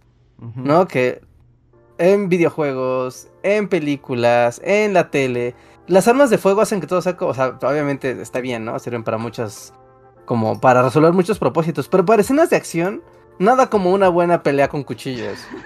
¿Sí? ¿Estás con cuchillos? Pues es que requieres una coreografía como padre, que sea más o menos realista. Aquí no tienes como, o sea, sí hay como personajes que son muy fuertes, ¿no? Y que te, te lo recalcan, ¿no? De este vato es muy hábil, es muy fuerte. Pero no son como fuertes a nivel extraordinario, como Capitán América, que así puede arrojar a un vato así 10 metros de distancia. ¿No? Que solo parecen como coreografías reales, un combate de artes marciales con cuchillo y están padres, están padres sus coreografías, es padre Sí, de ver. Porque además como que es como lo curioso también de ese mundo, ¿no? Que es súper avanzado, pero es tan avanzado que las armas de fuego ya no sirven. Entonces solo quedan los cuchillos. Y entonces todos tienen, pues un poco como Que también tiene esta onda, ¿no? Como de guerra griega. Ajá. O sea, y entonces pues hasta Timothy Chalamet, que es como un palo, también lo tienen que entrenar a luchar con Jason Momoa y todo el asunto, ¿no? Porque en este mundo, si no sabes aventar machetazos, estás perdido. Sí, Si no sabes hacer un suplex, no estás apto para vivir en este mundo. Sí, está padre, o sea, pues hay una... Pues es su escena final, ¿no? De este vato, ¿no? De Momoa, cuando está... Que empiezan a llegar un montón de soldados en un pasillo y se mete de... ¡Ah! Soy, estoy súper mamado. Ah, eso- ese es su último diálogo. Sus, sus últimas palabras. y, y- y es, y es muy padre esa escena, o sea, porque no se ve irreal, o sea, es como un, un vato que es muy hábil, muy fuerte, eh, peleando a mano limpia con otros cinco vatos, hasta que obviamente le van a ganar, pero no se ve irreal, no es tan fuerte que a cinco les ganó así solo, no. Y eso está bien, o sea, y aparte le da dramatismo, ¿no? Le da mucho dramatismo de ahí vienen y, y aquí las batallas son en serio a muerte. Y to- toda esa escena final de persecución de, de hay que escapar, hay que escapar, hay que escapar de los planes espaciales y sus tropas es muy emocionante. Porque igual no hay armas de fuego involucradas. Eso siempre O, ayuda. Por ejemplo, cuando están en la guerra acá y que salen como todos los Atreides y literalmente hacen poses como de guerra espartana, ¿no? Cuando están como en las escaleras y como que ponen las como los, las lanzas y todo, es como súper, no inventes, Es súper 300. Sí. Está padre, están buenas también. Entonces tiene política, tiene buenas coreografías, tiene celebridades. Tiene un montón de celebridades. Tiene un montón de celebridades ahí metidas. Y el único pero, bueno, no es un pero, pero no, no es un pero como tal. Solo que es una de esas películas que creo que sí se quedan muy en el cine, muy en la onda sala de cine. Porque, o sea, la película lleva un ritmo que sí te tiene todo el tiempo de, ay, a ver, ay, a ver, ay, a ver, a ver qué sigue, a ver qué sigue, a ver qué sigue. Pero no deja de ser que es una película larga y donde están pasando muchas cosas que sí te piden mucha atención todo el tiempo. No, no, no, es, no es complicado, pero sí te pide, pon atención. ¿No? Y yo creo que si te llevas esta película a una televisión, a una sala de tu casa y así, creo que te puede perder. Y en una sala de cine la inmersión y el efecto de, de sonido y de magnitud que te da, creo que es algo muy único. Así que no sé cómo va a llegar esa película ahora que la acaban de poner en HBO Max. Si no la han visto está en HBO Max, por cierto. ¿No? No, no sé qué tan bien pueda funcionar así, tú en tu casa, en tu compu, en tu iPad O viendo. sea, si eres un, si eres un como espectador que sabe ver una película, pues sí, obviamente si estás con el TikTok en una mano y la compu en otra, pero pues, se, se aplica a cualquier película. Ah, Pero hay unos que te invitan más que otras, ¿no? A tener, a- o sea, el, el efecto de quiero sacar mi celular. Hay películas No, hay que... como- ¿En qué consiste que te invite? ah, por ejemplo, los silencios, ¿no? Como de repente en esta película hay como, tú sabes, como observa. Por ejemplo, hay una escena de tenemos cinco palmeras, palmeras tan viejas en esta tierra. Pero, o sea, eso, está bien, ¿no?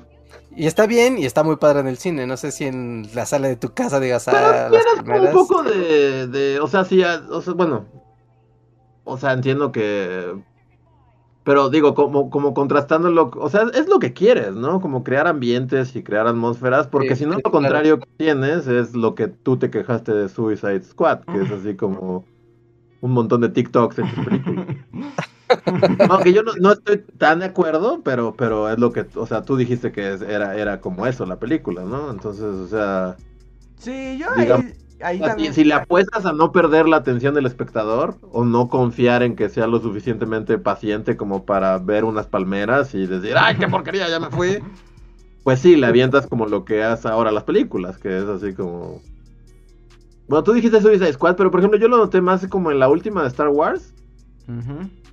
que ya ni la recuerdo, porque literal son un montón de TikToks hechos películas. Es así como.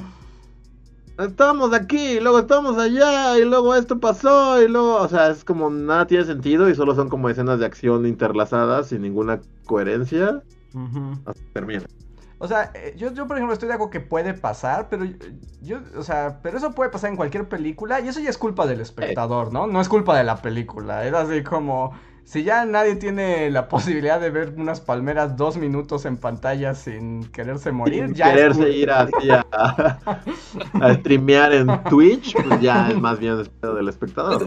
que- Creo que James Cameron se quejó hace como un mes, no sé si vieron esa nota, de que justamente se quejaba de que las películas ahora tenían que tener este ritmo de un montón de TikToks inconexos, porque si no el... O sea, como No, que... creo, creo que fue Ridley Scott. Ah, fue Ridley Scott, ajá, fue Ridley Scott, ajá, tienes toda la razón del mundo. Ah, que se quejó que pues ya la, el nuevo consumo, ¿no? El nuevo público en los cines como que no tiene tanta paciencia. Y sí, no es culpa de las películas, ¿no? O sea, evidentemente no es culpa de las películas. No sería como decir, ah, pues, ¿quién va a ver Ciudadano Kane hoy, no? O sea, te, te matas, te sacas el celular en 10 minutos. No, pero si tienes... Ciudadano Kane es como sumamente entretenido de principio a final, ¿no? Como que también es eso de. O sea, sí tiene esta fama de, ah, es una película vieja y es en blanco y negro y así. Pero cuando la ves, realmente tiene un ritmo que nunca pierde tu atención. Es como que continuamente te está. O sea, nunca tiene un momento en el que veas palmeras. veas regal palmeras. O sea, literal siempre está pasando algo en la película, ¿no? Yo en todo caso diría que Híjole. ya, es- la gente, si la gente ya no es capaz de sentarse a ver una película, no es culpa del cine. Yo, o sea, es lo que no es culpa Sí, del cine. sí, eso- sí, sí, sí, sí, sí, y el totalmente, cine, el problema ahí es la cuestión comercial, pero ahí yo diría, pues el cine tiene que seguir siendo cine, porque si no, si, si ya lo que quieres es TikToks, pues eso que ya es otra cosa.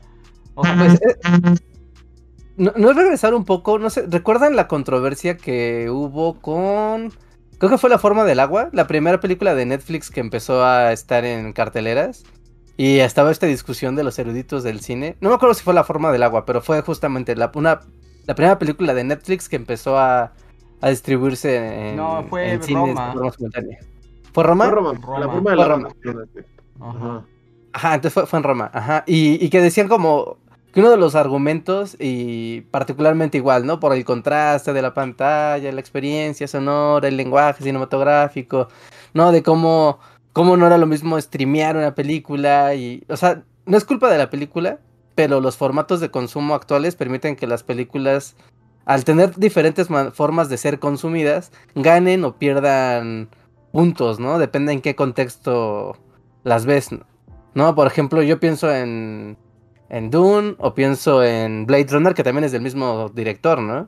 La, no, que, te- que es lo mismo, es como Blade Runner en el cine, la nueva de Blade Runner en el cine funciona súper padre. Y el sentido de magnitud y el sentido de, de inmersión que te da. Y no sé si esto en la sala de tu casa, en tu celular, en tu tablet, te, te comunique en lo mismo. ¿no? Y sí, no es culpa de la película, es culpa del formato.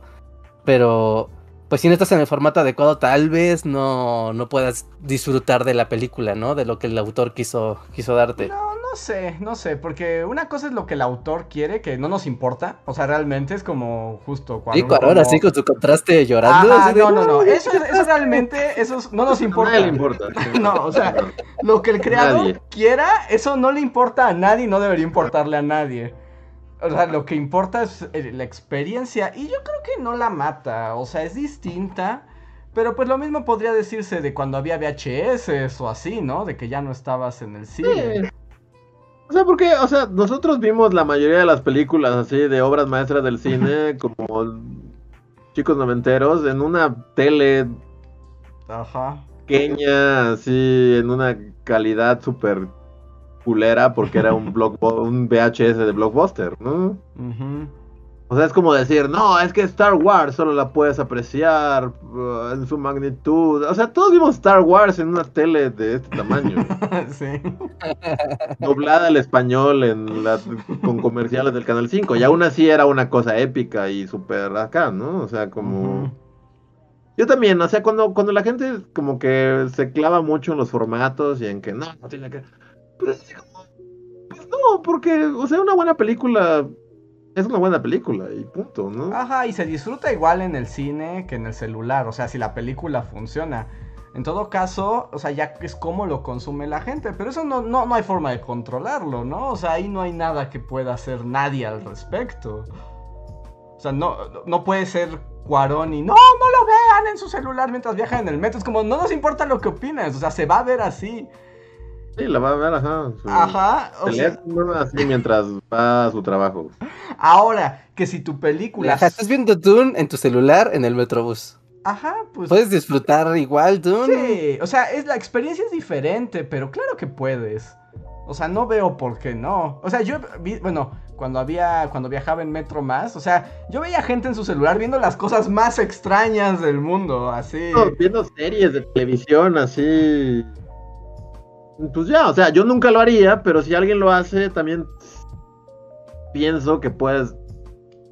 Puede apreciar la historia. A lo mejor no, no va a, a maravillarse por los efectos especiales como si lo hubiera visto en una pantalla IMAX.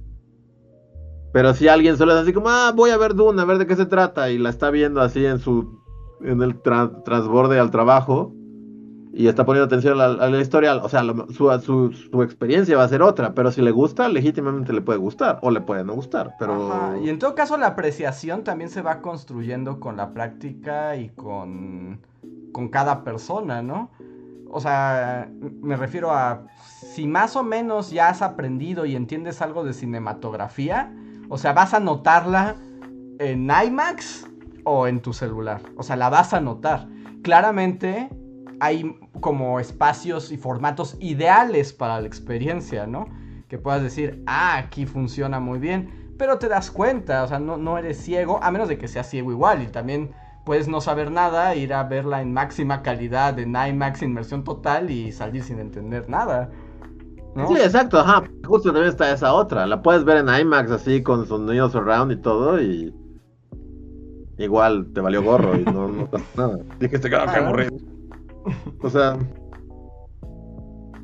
Sí.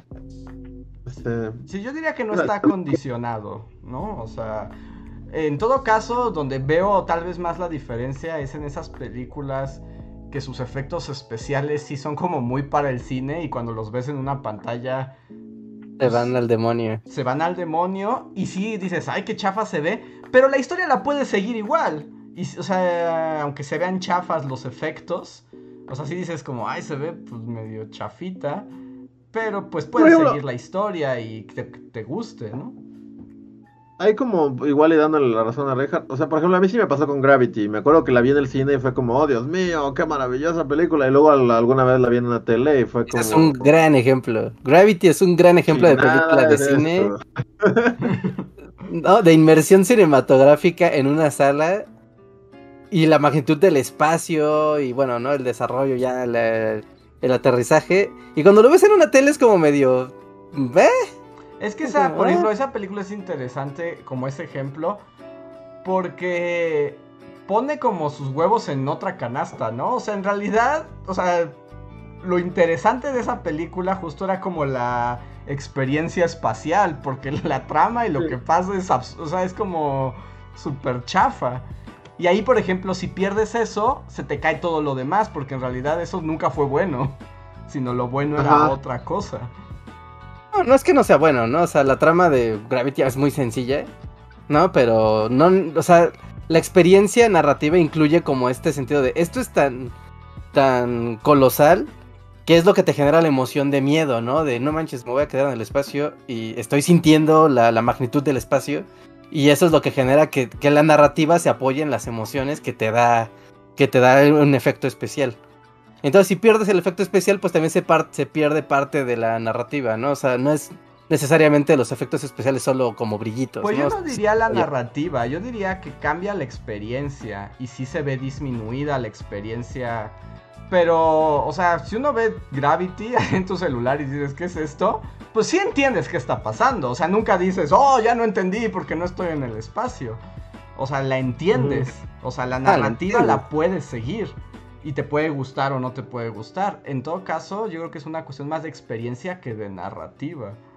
Ajá, ok, ok. Entonces, bueno, separando esto de experiencia versus narrativa, la, la experiencia Dune, como estas cosas de la magnitud de vas a ver un maldito gusanotote y unas naves espaciales colosales, creo que se pueden perder al cambiar de formato. Entonces, si lo pueden ver en cine o en una pantallota, es como de esas películas que es como, sí, sí, está bien, ¿no? O sea, puedes ver películas de, de ah, sí, le- ladrones en la ciudad York, y eso sí lo puedes ver en una pantalla la que sea, ¿no? Porque es como, pues, claro, son las calles de Nueva York, y vas y vienes y salen y suben en carros y se matan, y no hay, no hay problema. Pero aquí que hace mucho énfasis en, mira, una nave sotototota, mira, un gusanote gigantesco. Eh, creo que ahí se apoya, que la experiencia se apoya al, Sí, la experiencia, o sea, es como, tal vez no la sientes tan grande, ¿no? Cuando la ves así chafita, o sea, pierdes esa experiencia, pero sí entiendes, es una nave sototota, ¿no? Pero lo sientes, lo sientes. Sí, sí, sí, ahí, pero son- yo digo que son como dos niveles paralelos. Y pues eso se pierde prácticamente con todas las películas. O sea, hasta si no tienes surround, Sí, pues sí. Sí, sí, sí, sí, sí. Aunque, aunque, aquí voy a lanzar el dardo envenenado. Me lo dicen los que no han visto Blu-rays. pero el Blu-ray, al- ya lo dije, es que se siente irreal. Me pones un Blu-ray con un surround en tu casa y ya podrías decir, ah, mira, entonces esta película, si la, o sea, la, la experiencia de esta película en más cercana en mi casa, o al menos algo decente para acercarte a la experiencia cinematográfica del, de- del ¿Siguen cine. los Blu-rays? Puedes comprar Sí, un. Blu-ray. sí, sí, sí, sí puedes. Siguen existiendo los Blu-rays. Y siguen siendo mejor que cualquier stream que, que busques en internet. Que cualquiera, que cualquiera, que cualquiera. ¿En dónde compras un Blu-ray? Hasta en el tianguis, o sea, hasta el vato pirata que antes vendía VHS, pues ahora vende Blu-rays piratas. Que no quiero volver como a esta conversación de hace tres podcasts, pero ahorita estaba pensando, hubo un tiempo en que los Blu-rays no se podían falsificar. Ya ahorita Sí. tú vas y por 10 pesos te llevas ya, tres. ¿Ya? Sí, sí, por 10 pesos te llevas tres, tres Blu-rays y ahí puedes ver como de, oh, wow, ¿no? Tu pantallita, tu reproductor de Blu-ray, tu PlayStation, tu aparato que quieras. Y puedes ver esas cosas y tener como esa diferencia, ¿no? De, esto no es un vulgar stream. Ujú. A ver. Pero bueno, no importa, ¿no? Al final del día... Pero bueno, no importa. A ver, este. Y bueno, con esto damos por cancelado el Dooncast. ya pasó. Eh, ya fue, este es el fin. Este es el fin. Y bueno, ya con esto hablamos de Tune. Y voy a leer los otros superchats que tenemos. Que uno es de Albita Maldonado. Que a ver, bueno, yo ya lo leí, pero entonces los leo a ustedes. Dice: Piensen rápido, elijan medir la mitad de lo que miden o pesar el doble de lo que pesan. Saludos.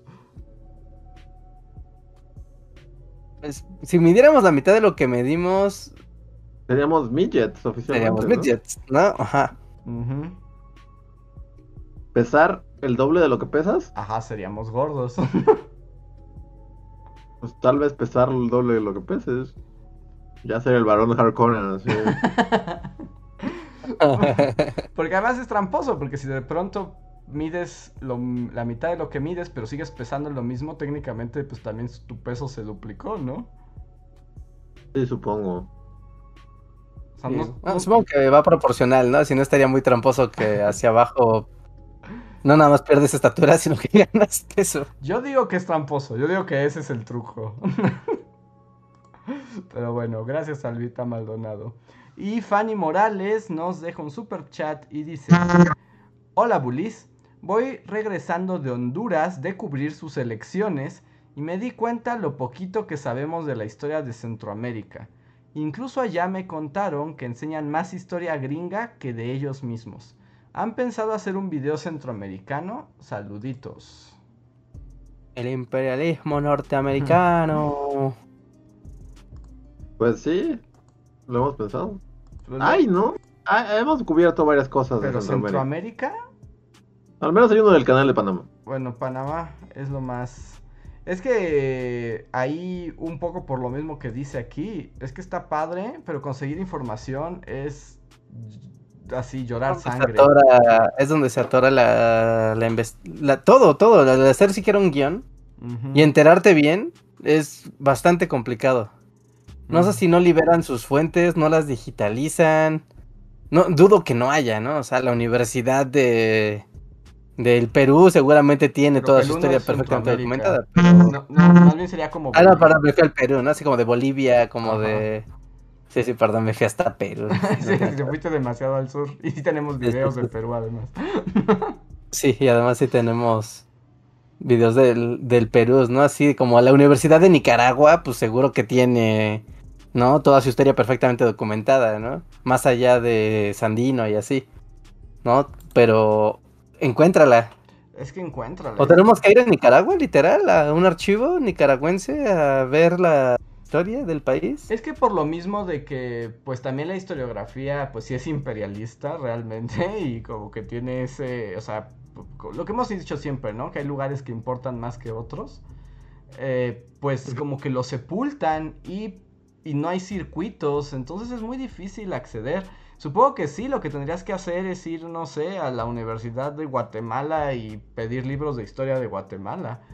Porque conseguirlos así es difícil, es muy difícil. Sí, o sea, o sea, tienes que ir aquí a Costa Rica y literal ahí. Sí, es que es el problema. Buscas esa información y luego, luego notas que estás viendo información que no es muy confiable a nivel académico. O incluso estás viendo propaganda, civil propaganda. ¿No? y, pues no, eso no ayuda mucho como a, a tratar de contar una historia. Pero de, de, que existe, seguro existe ¿no? Así, el libro de la historia completa del Salvador. Sí, tienen que estar, pero son difíciles de acceso. O sea, estaría padre, así como si alguien nos escucha en esos países y nos quiere mandar unos buenos libros, estaría bueno. estos son los menos buenos, así, estos son los libros chidos para entender la historia de, de Panamá, Costa Rica, Nicaragua, Honduras, Salvador, Guatemala, uh, ¿Belice cuenta todavía como Sudamérica? Sí, sí, Belice es. Sí, Belice, sí. sí, sí, sí. Ah, ok, Belice. y o el Caribe. Digo, no es lo mismo, pero el Caribe también pasa exactamente ese mismo fenómeno. Sí, como que del Caribe de lo que más te enteras también es como de la cuestión colonial, ¿no? De cuando estuvieron ahí los ingleses, los franceses. O sea, como que viene de allá, no de los propios lugares. Ah, como esta historia, la de cómo República Dominicana ¿no? Y Haití se volvieron dos países, ¿no? Es una como, historia. como la isla de la española se terminó volviendo dos países, ¿no? Y es como, o sea, sí está como la gran historia de la división, pero como, ajá, y luego, ¿y qué pasó? ¿Cómo con cada uno? Y ahí se empieza a ser bien difusa la, la historia en los dos países. Sí, e, es complicada y, y, bueno, y sobre la pregunta que nos hacen es como, sí lo hemos pensado, pero esa ha sido la, la dificultad. Porque como dice Reinhardt, también luego las fuentes que podemos acceder, luego están medio sospechosas y tampoco queremos... Sí, ¿no? Como que no puedes agarrar lo primero que te encuentres y hay que de repente dices, un momento, esto está raro. Sí, sí, sí, como que no es muy confiable, entonces pues nos podemos meter en más problemas, ¿no? Sí, sí, sí. Mm. Dime... Díganme, ¿qué me podrían contar sobre la isla de Barbados? Sí, absolutamente nada. Mm, en fin. Sí, es, complicado. Pero bueno, y creo que con eso ya llegamos al final de este de este podcast. Ya no tenemos más super chats. No sé si quieren agregar algo o contar algo último antes de irnos. Mm, no.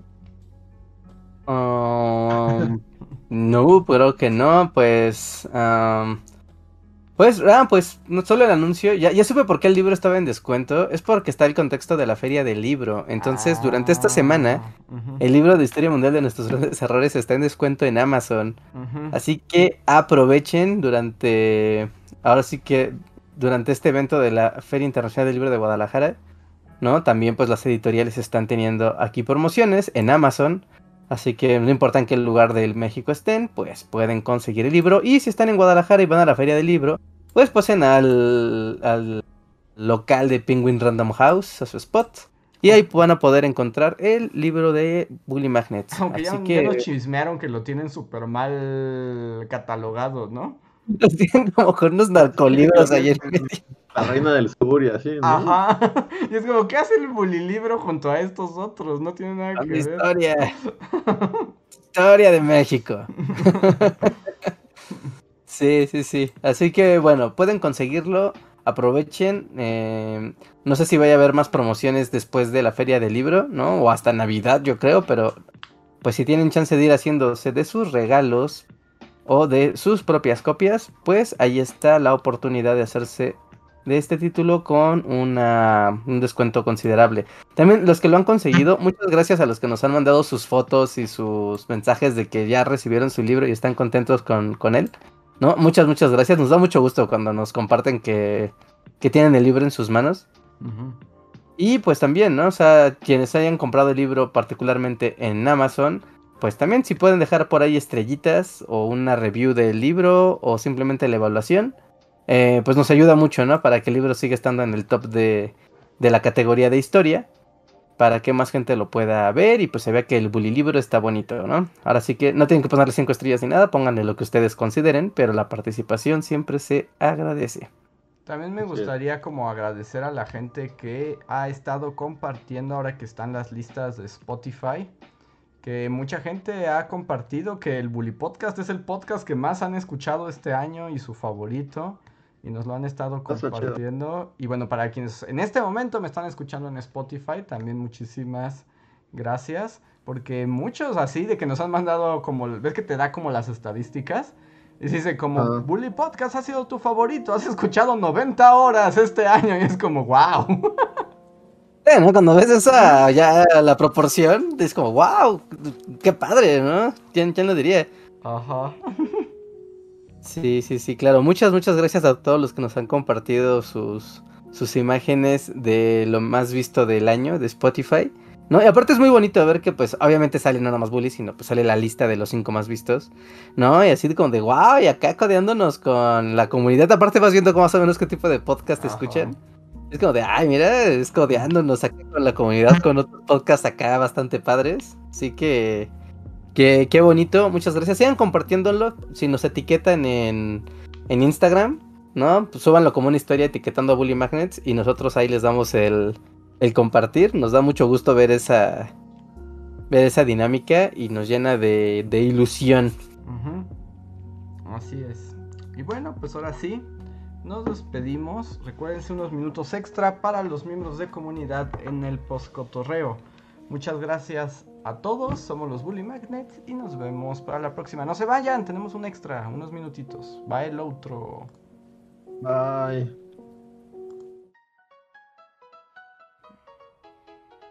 Síguenos en Facebook, Twitter y YouTube con el usuario Bully Magnets. También suscríbete a nuestro podcast en iTunes y en la app de Mixler para tener lo más nuevo de nuestros contenidos siempre a la mano. Deja tus comentarios, suscríbete, compártenos con tus amigos y recuerda, Bully Magnets, donde la historia en verdad es divertida.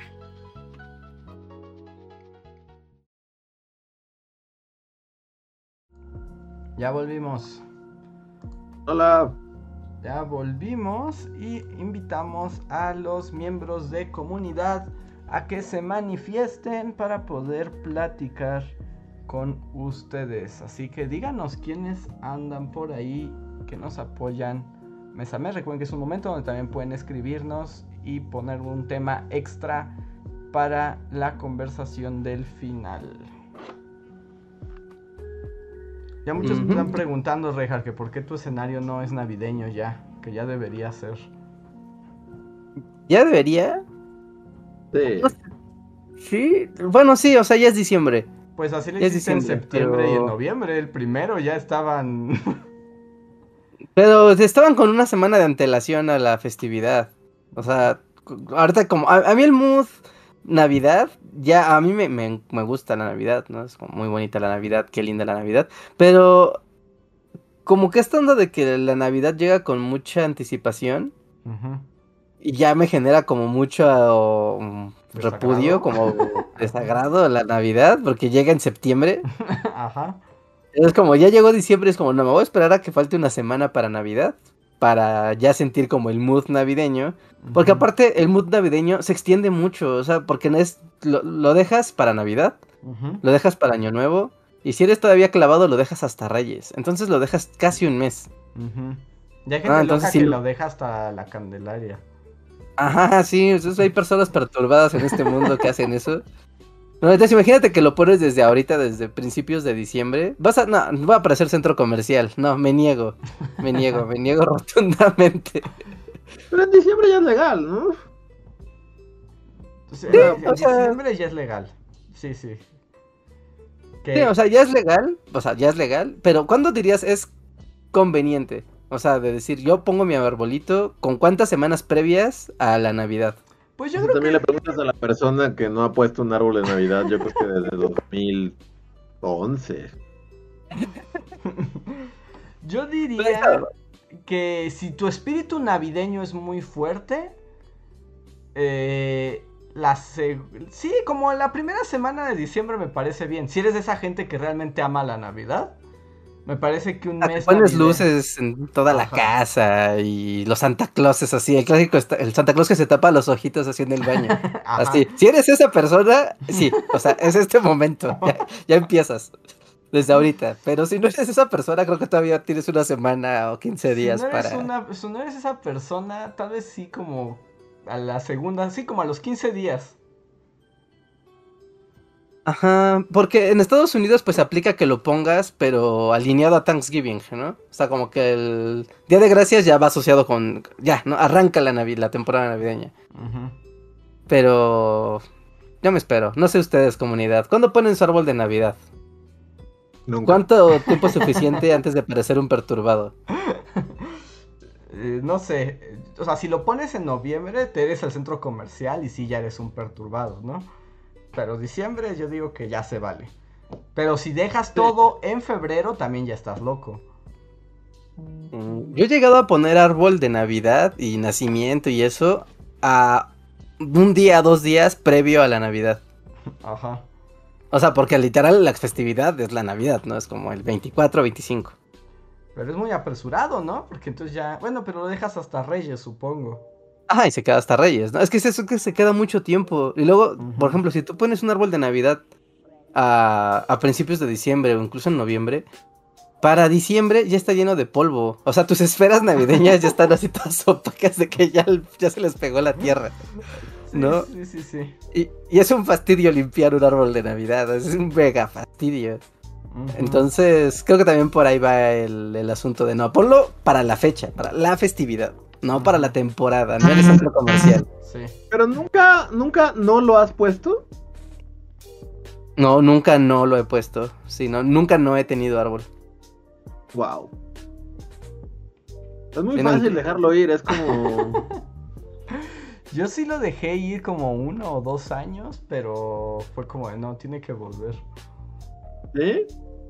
No, yo lo dejé ir así como hace más de 10 y la vida es más simple. Sí, sí, sí, es más simple, seguro. Y sí, recuerdo que tal vez el primer año que lo dejé ir fue así como de, no, no, pues ya ahora es así como, no podría importarme menos. Es, eh, ¿No? ¿No quieres hacer así en tu cabañita? Hay que ponerle un sombrerito, Dosti. Ajá, ¿De Dosti dónde? navideño. así navideño, así. No, eh, o sea, literal, ya, ya lleva mucho tiempo que, el- que auténticamente no me causa ninguna, nada, no tener árbol ni nada. Pero supongo que soy minoría, así de... Pues parece que sí. Bueno, en el chat la gente dice que no, que sí, este. y nos dice Albita que ella está loca. Yo creo que ya lo deja hasta febrero. A ver, déjenme ver quién está aquí. Muchas gracias.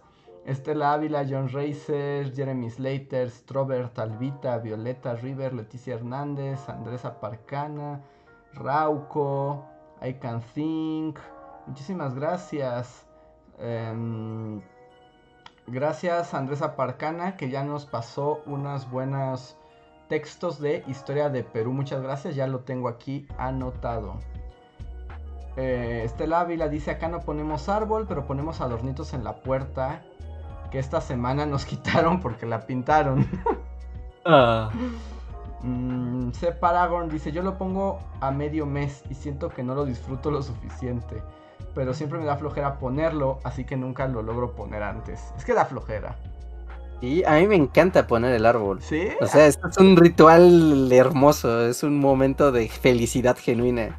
O sea, si tienes tu momento navideño así de que cantas villancicos mientras lo pones y... Bueno, hubo una época, hubo una época donde en mi casa todavía teníamos un tocadiscos, ¿no? Y el día de poner el árbol de Navidad, o sea, se anunciaba, ¿no? El fin de semana poner el árbol de Navidad, pues ya estaba dicho, ¿no? Y todos sacaban, ya saben, ¿no? Pues las cajas acá del diván y aquí está, ¿no? Esferas, luces, todo el relajo. ¿no? Y literal, o sea, mientras ponías el árbol de Navidad, se ponía un disco de villancicos y Ah, pues Las ponía... ardillitas así, las ardillitas cantando Santa No, no, no. No, no, era un disco viejísimo, así, pero antiquísimo con coros de los niños de la catedral de San Demonios, Ajá. ¿no? Cantando ca- Arre burro arre, ¿no? O sea, Wow. Cantando villancicos de así, del abuelo, Órale. ¿no? Y era como de, ah, mira, y entonces ya estabas ahí poniendo el árbol de Navidad, sacando las esferas, desenredando la, las series de lucecitas, picándote los pies con las estrellitas estas que antes se ocupaban, ¿no? Sí, Ven sí. que antes se ocupaba que tuvieran unas estrellitas de piquitos las series de Navidad. Sí, que estaban hechas para que los niños las pisaran. Sí. Que eran armas de destrucción masiva, ¿no? Y así, ¿no? Y era como muy, muy bonito. Lo que da flojera es quitarlo. O sea, quitarlo así es como de, ay, no, hay que empacar todo, hay que ser muy ordenado para regresar todo a su lugar, ¿no? Poner todo bien para que el año siguiente, pues aquí estén las cosas, no romper las esferas, ni, ya sabes, o sea, hacerlo con mucho, con mucho cuidado. Sí, sí, sí. Además también tenían esto de que, ah, o sea, en toda la serie de luces había un foquito máster, ¿no? Así que si se te, ese se te fundía, ya todo un pedazo de la serie ya no prendía. Ajá, era el foquito único para dominarlos a todos. Y si ese moría, hasta era de otro color, un- me acuerdo. Era como el único blanco o el único... Sí, no, Tenías que ir al tianguis a buscar un piloto, ¿no? Ujú. Y que, para cambiarle y que volviera a aprender. Ah, sí, sí, sí, no, es grandes anécdotas de. Yo de las series, algo odio de las series es que suenen. Ah, es horrible. Sí, yo también. Yo también. No hay nada odie más que el sonido de una serie. O sea, porque ¿a quién se le ocurrió que eso es placentero? Hay un chino. Bien punzante, ¿no? Siempre es como un... Ah, ¿Por qué? ¿Quién- ¿No te gusta ese ¿Quién sonido de ese Huevo, no mames, me encanta la Navidad. Es como un mucha gente? Es como, es como algo penetrándote el cerebro así de. Es así como, ah, no. Pero ya lo dijo Reinhardt, es que lo inventó un chino. Y si lo piensan, los chinos no celebran la Navidad. O sea, es así. Más bien es no un, tiene sentido. es un arma O sea, contra pero Occidente. habrá alguien que no sea un chino que lo escuche con, o sea, que, plas- que lo escuche así a gusto, que lo ponga, así que, que su árbol suene todo el día. No, neta, ¿A tú, ya? Ya, ¿Tú, no, neta? me gusta seguir esta conversación. Sí, no- O sea, no todo que, el las- día, que ¿no? las- que- que- que alumbren va. Pero ¿Qué? que suene, neta, no hay nada más horrible. O sea, yo neta siento que me están violando mi cerebro. Así. Así con un MIDI. Pero Bueno, tú eso estás es- haciendo sonar bien. En realidad suena como. La pobre bocina ya agudo, muriendo. así así. como punzante, así que es como una varilla en tu cerebro. Es como una lobotomía. Ah, sa- ¿Sabes qué sonido es como muy peculiar? Que solamente esta temporada vas a encontrar. Cuando ves un puesto que vende cosas navideñas y tiene todas las que tiene sonando al mismo tiempo. Y es como una más como el infierno. O sea, si muero y me voy al infierno, voy a ir a una tienda en la que venden luces. Así suena. Así suena el infierno. Eh, Sí, eso sí es una cosa bien, bien extraña. Todas a todo volumen, todas sonando y todas al como mismo que tiempo, es como una cacofonía así sonora porque. Sí, no, qué horror, no. Todo lo identificas y a la vez no. Es muy extraño la sensación de escuchar muchas series prendidas a la vez. Pero bueno, Pero bueno, pues ahora sí ya nos vamos. Muchísimas gracias a los que nos apoyan como siempre cada mes. Gracias a todos ustedes. Recuerden pasar al Discord para ver los memes del día y para platicar con la comunidad.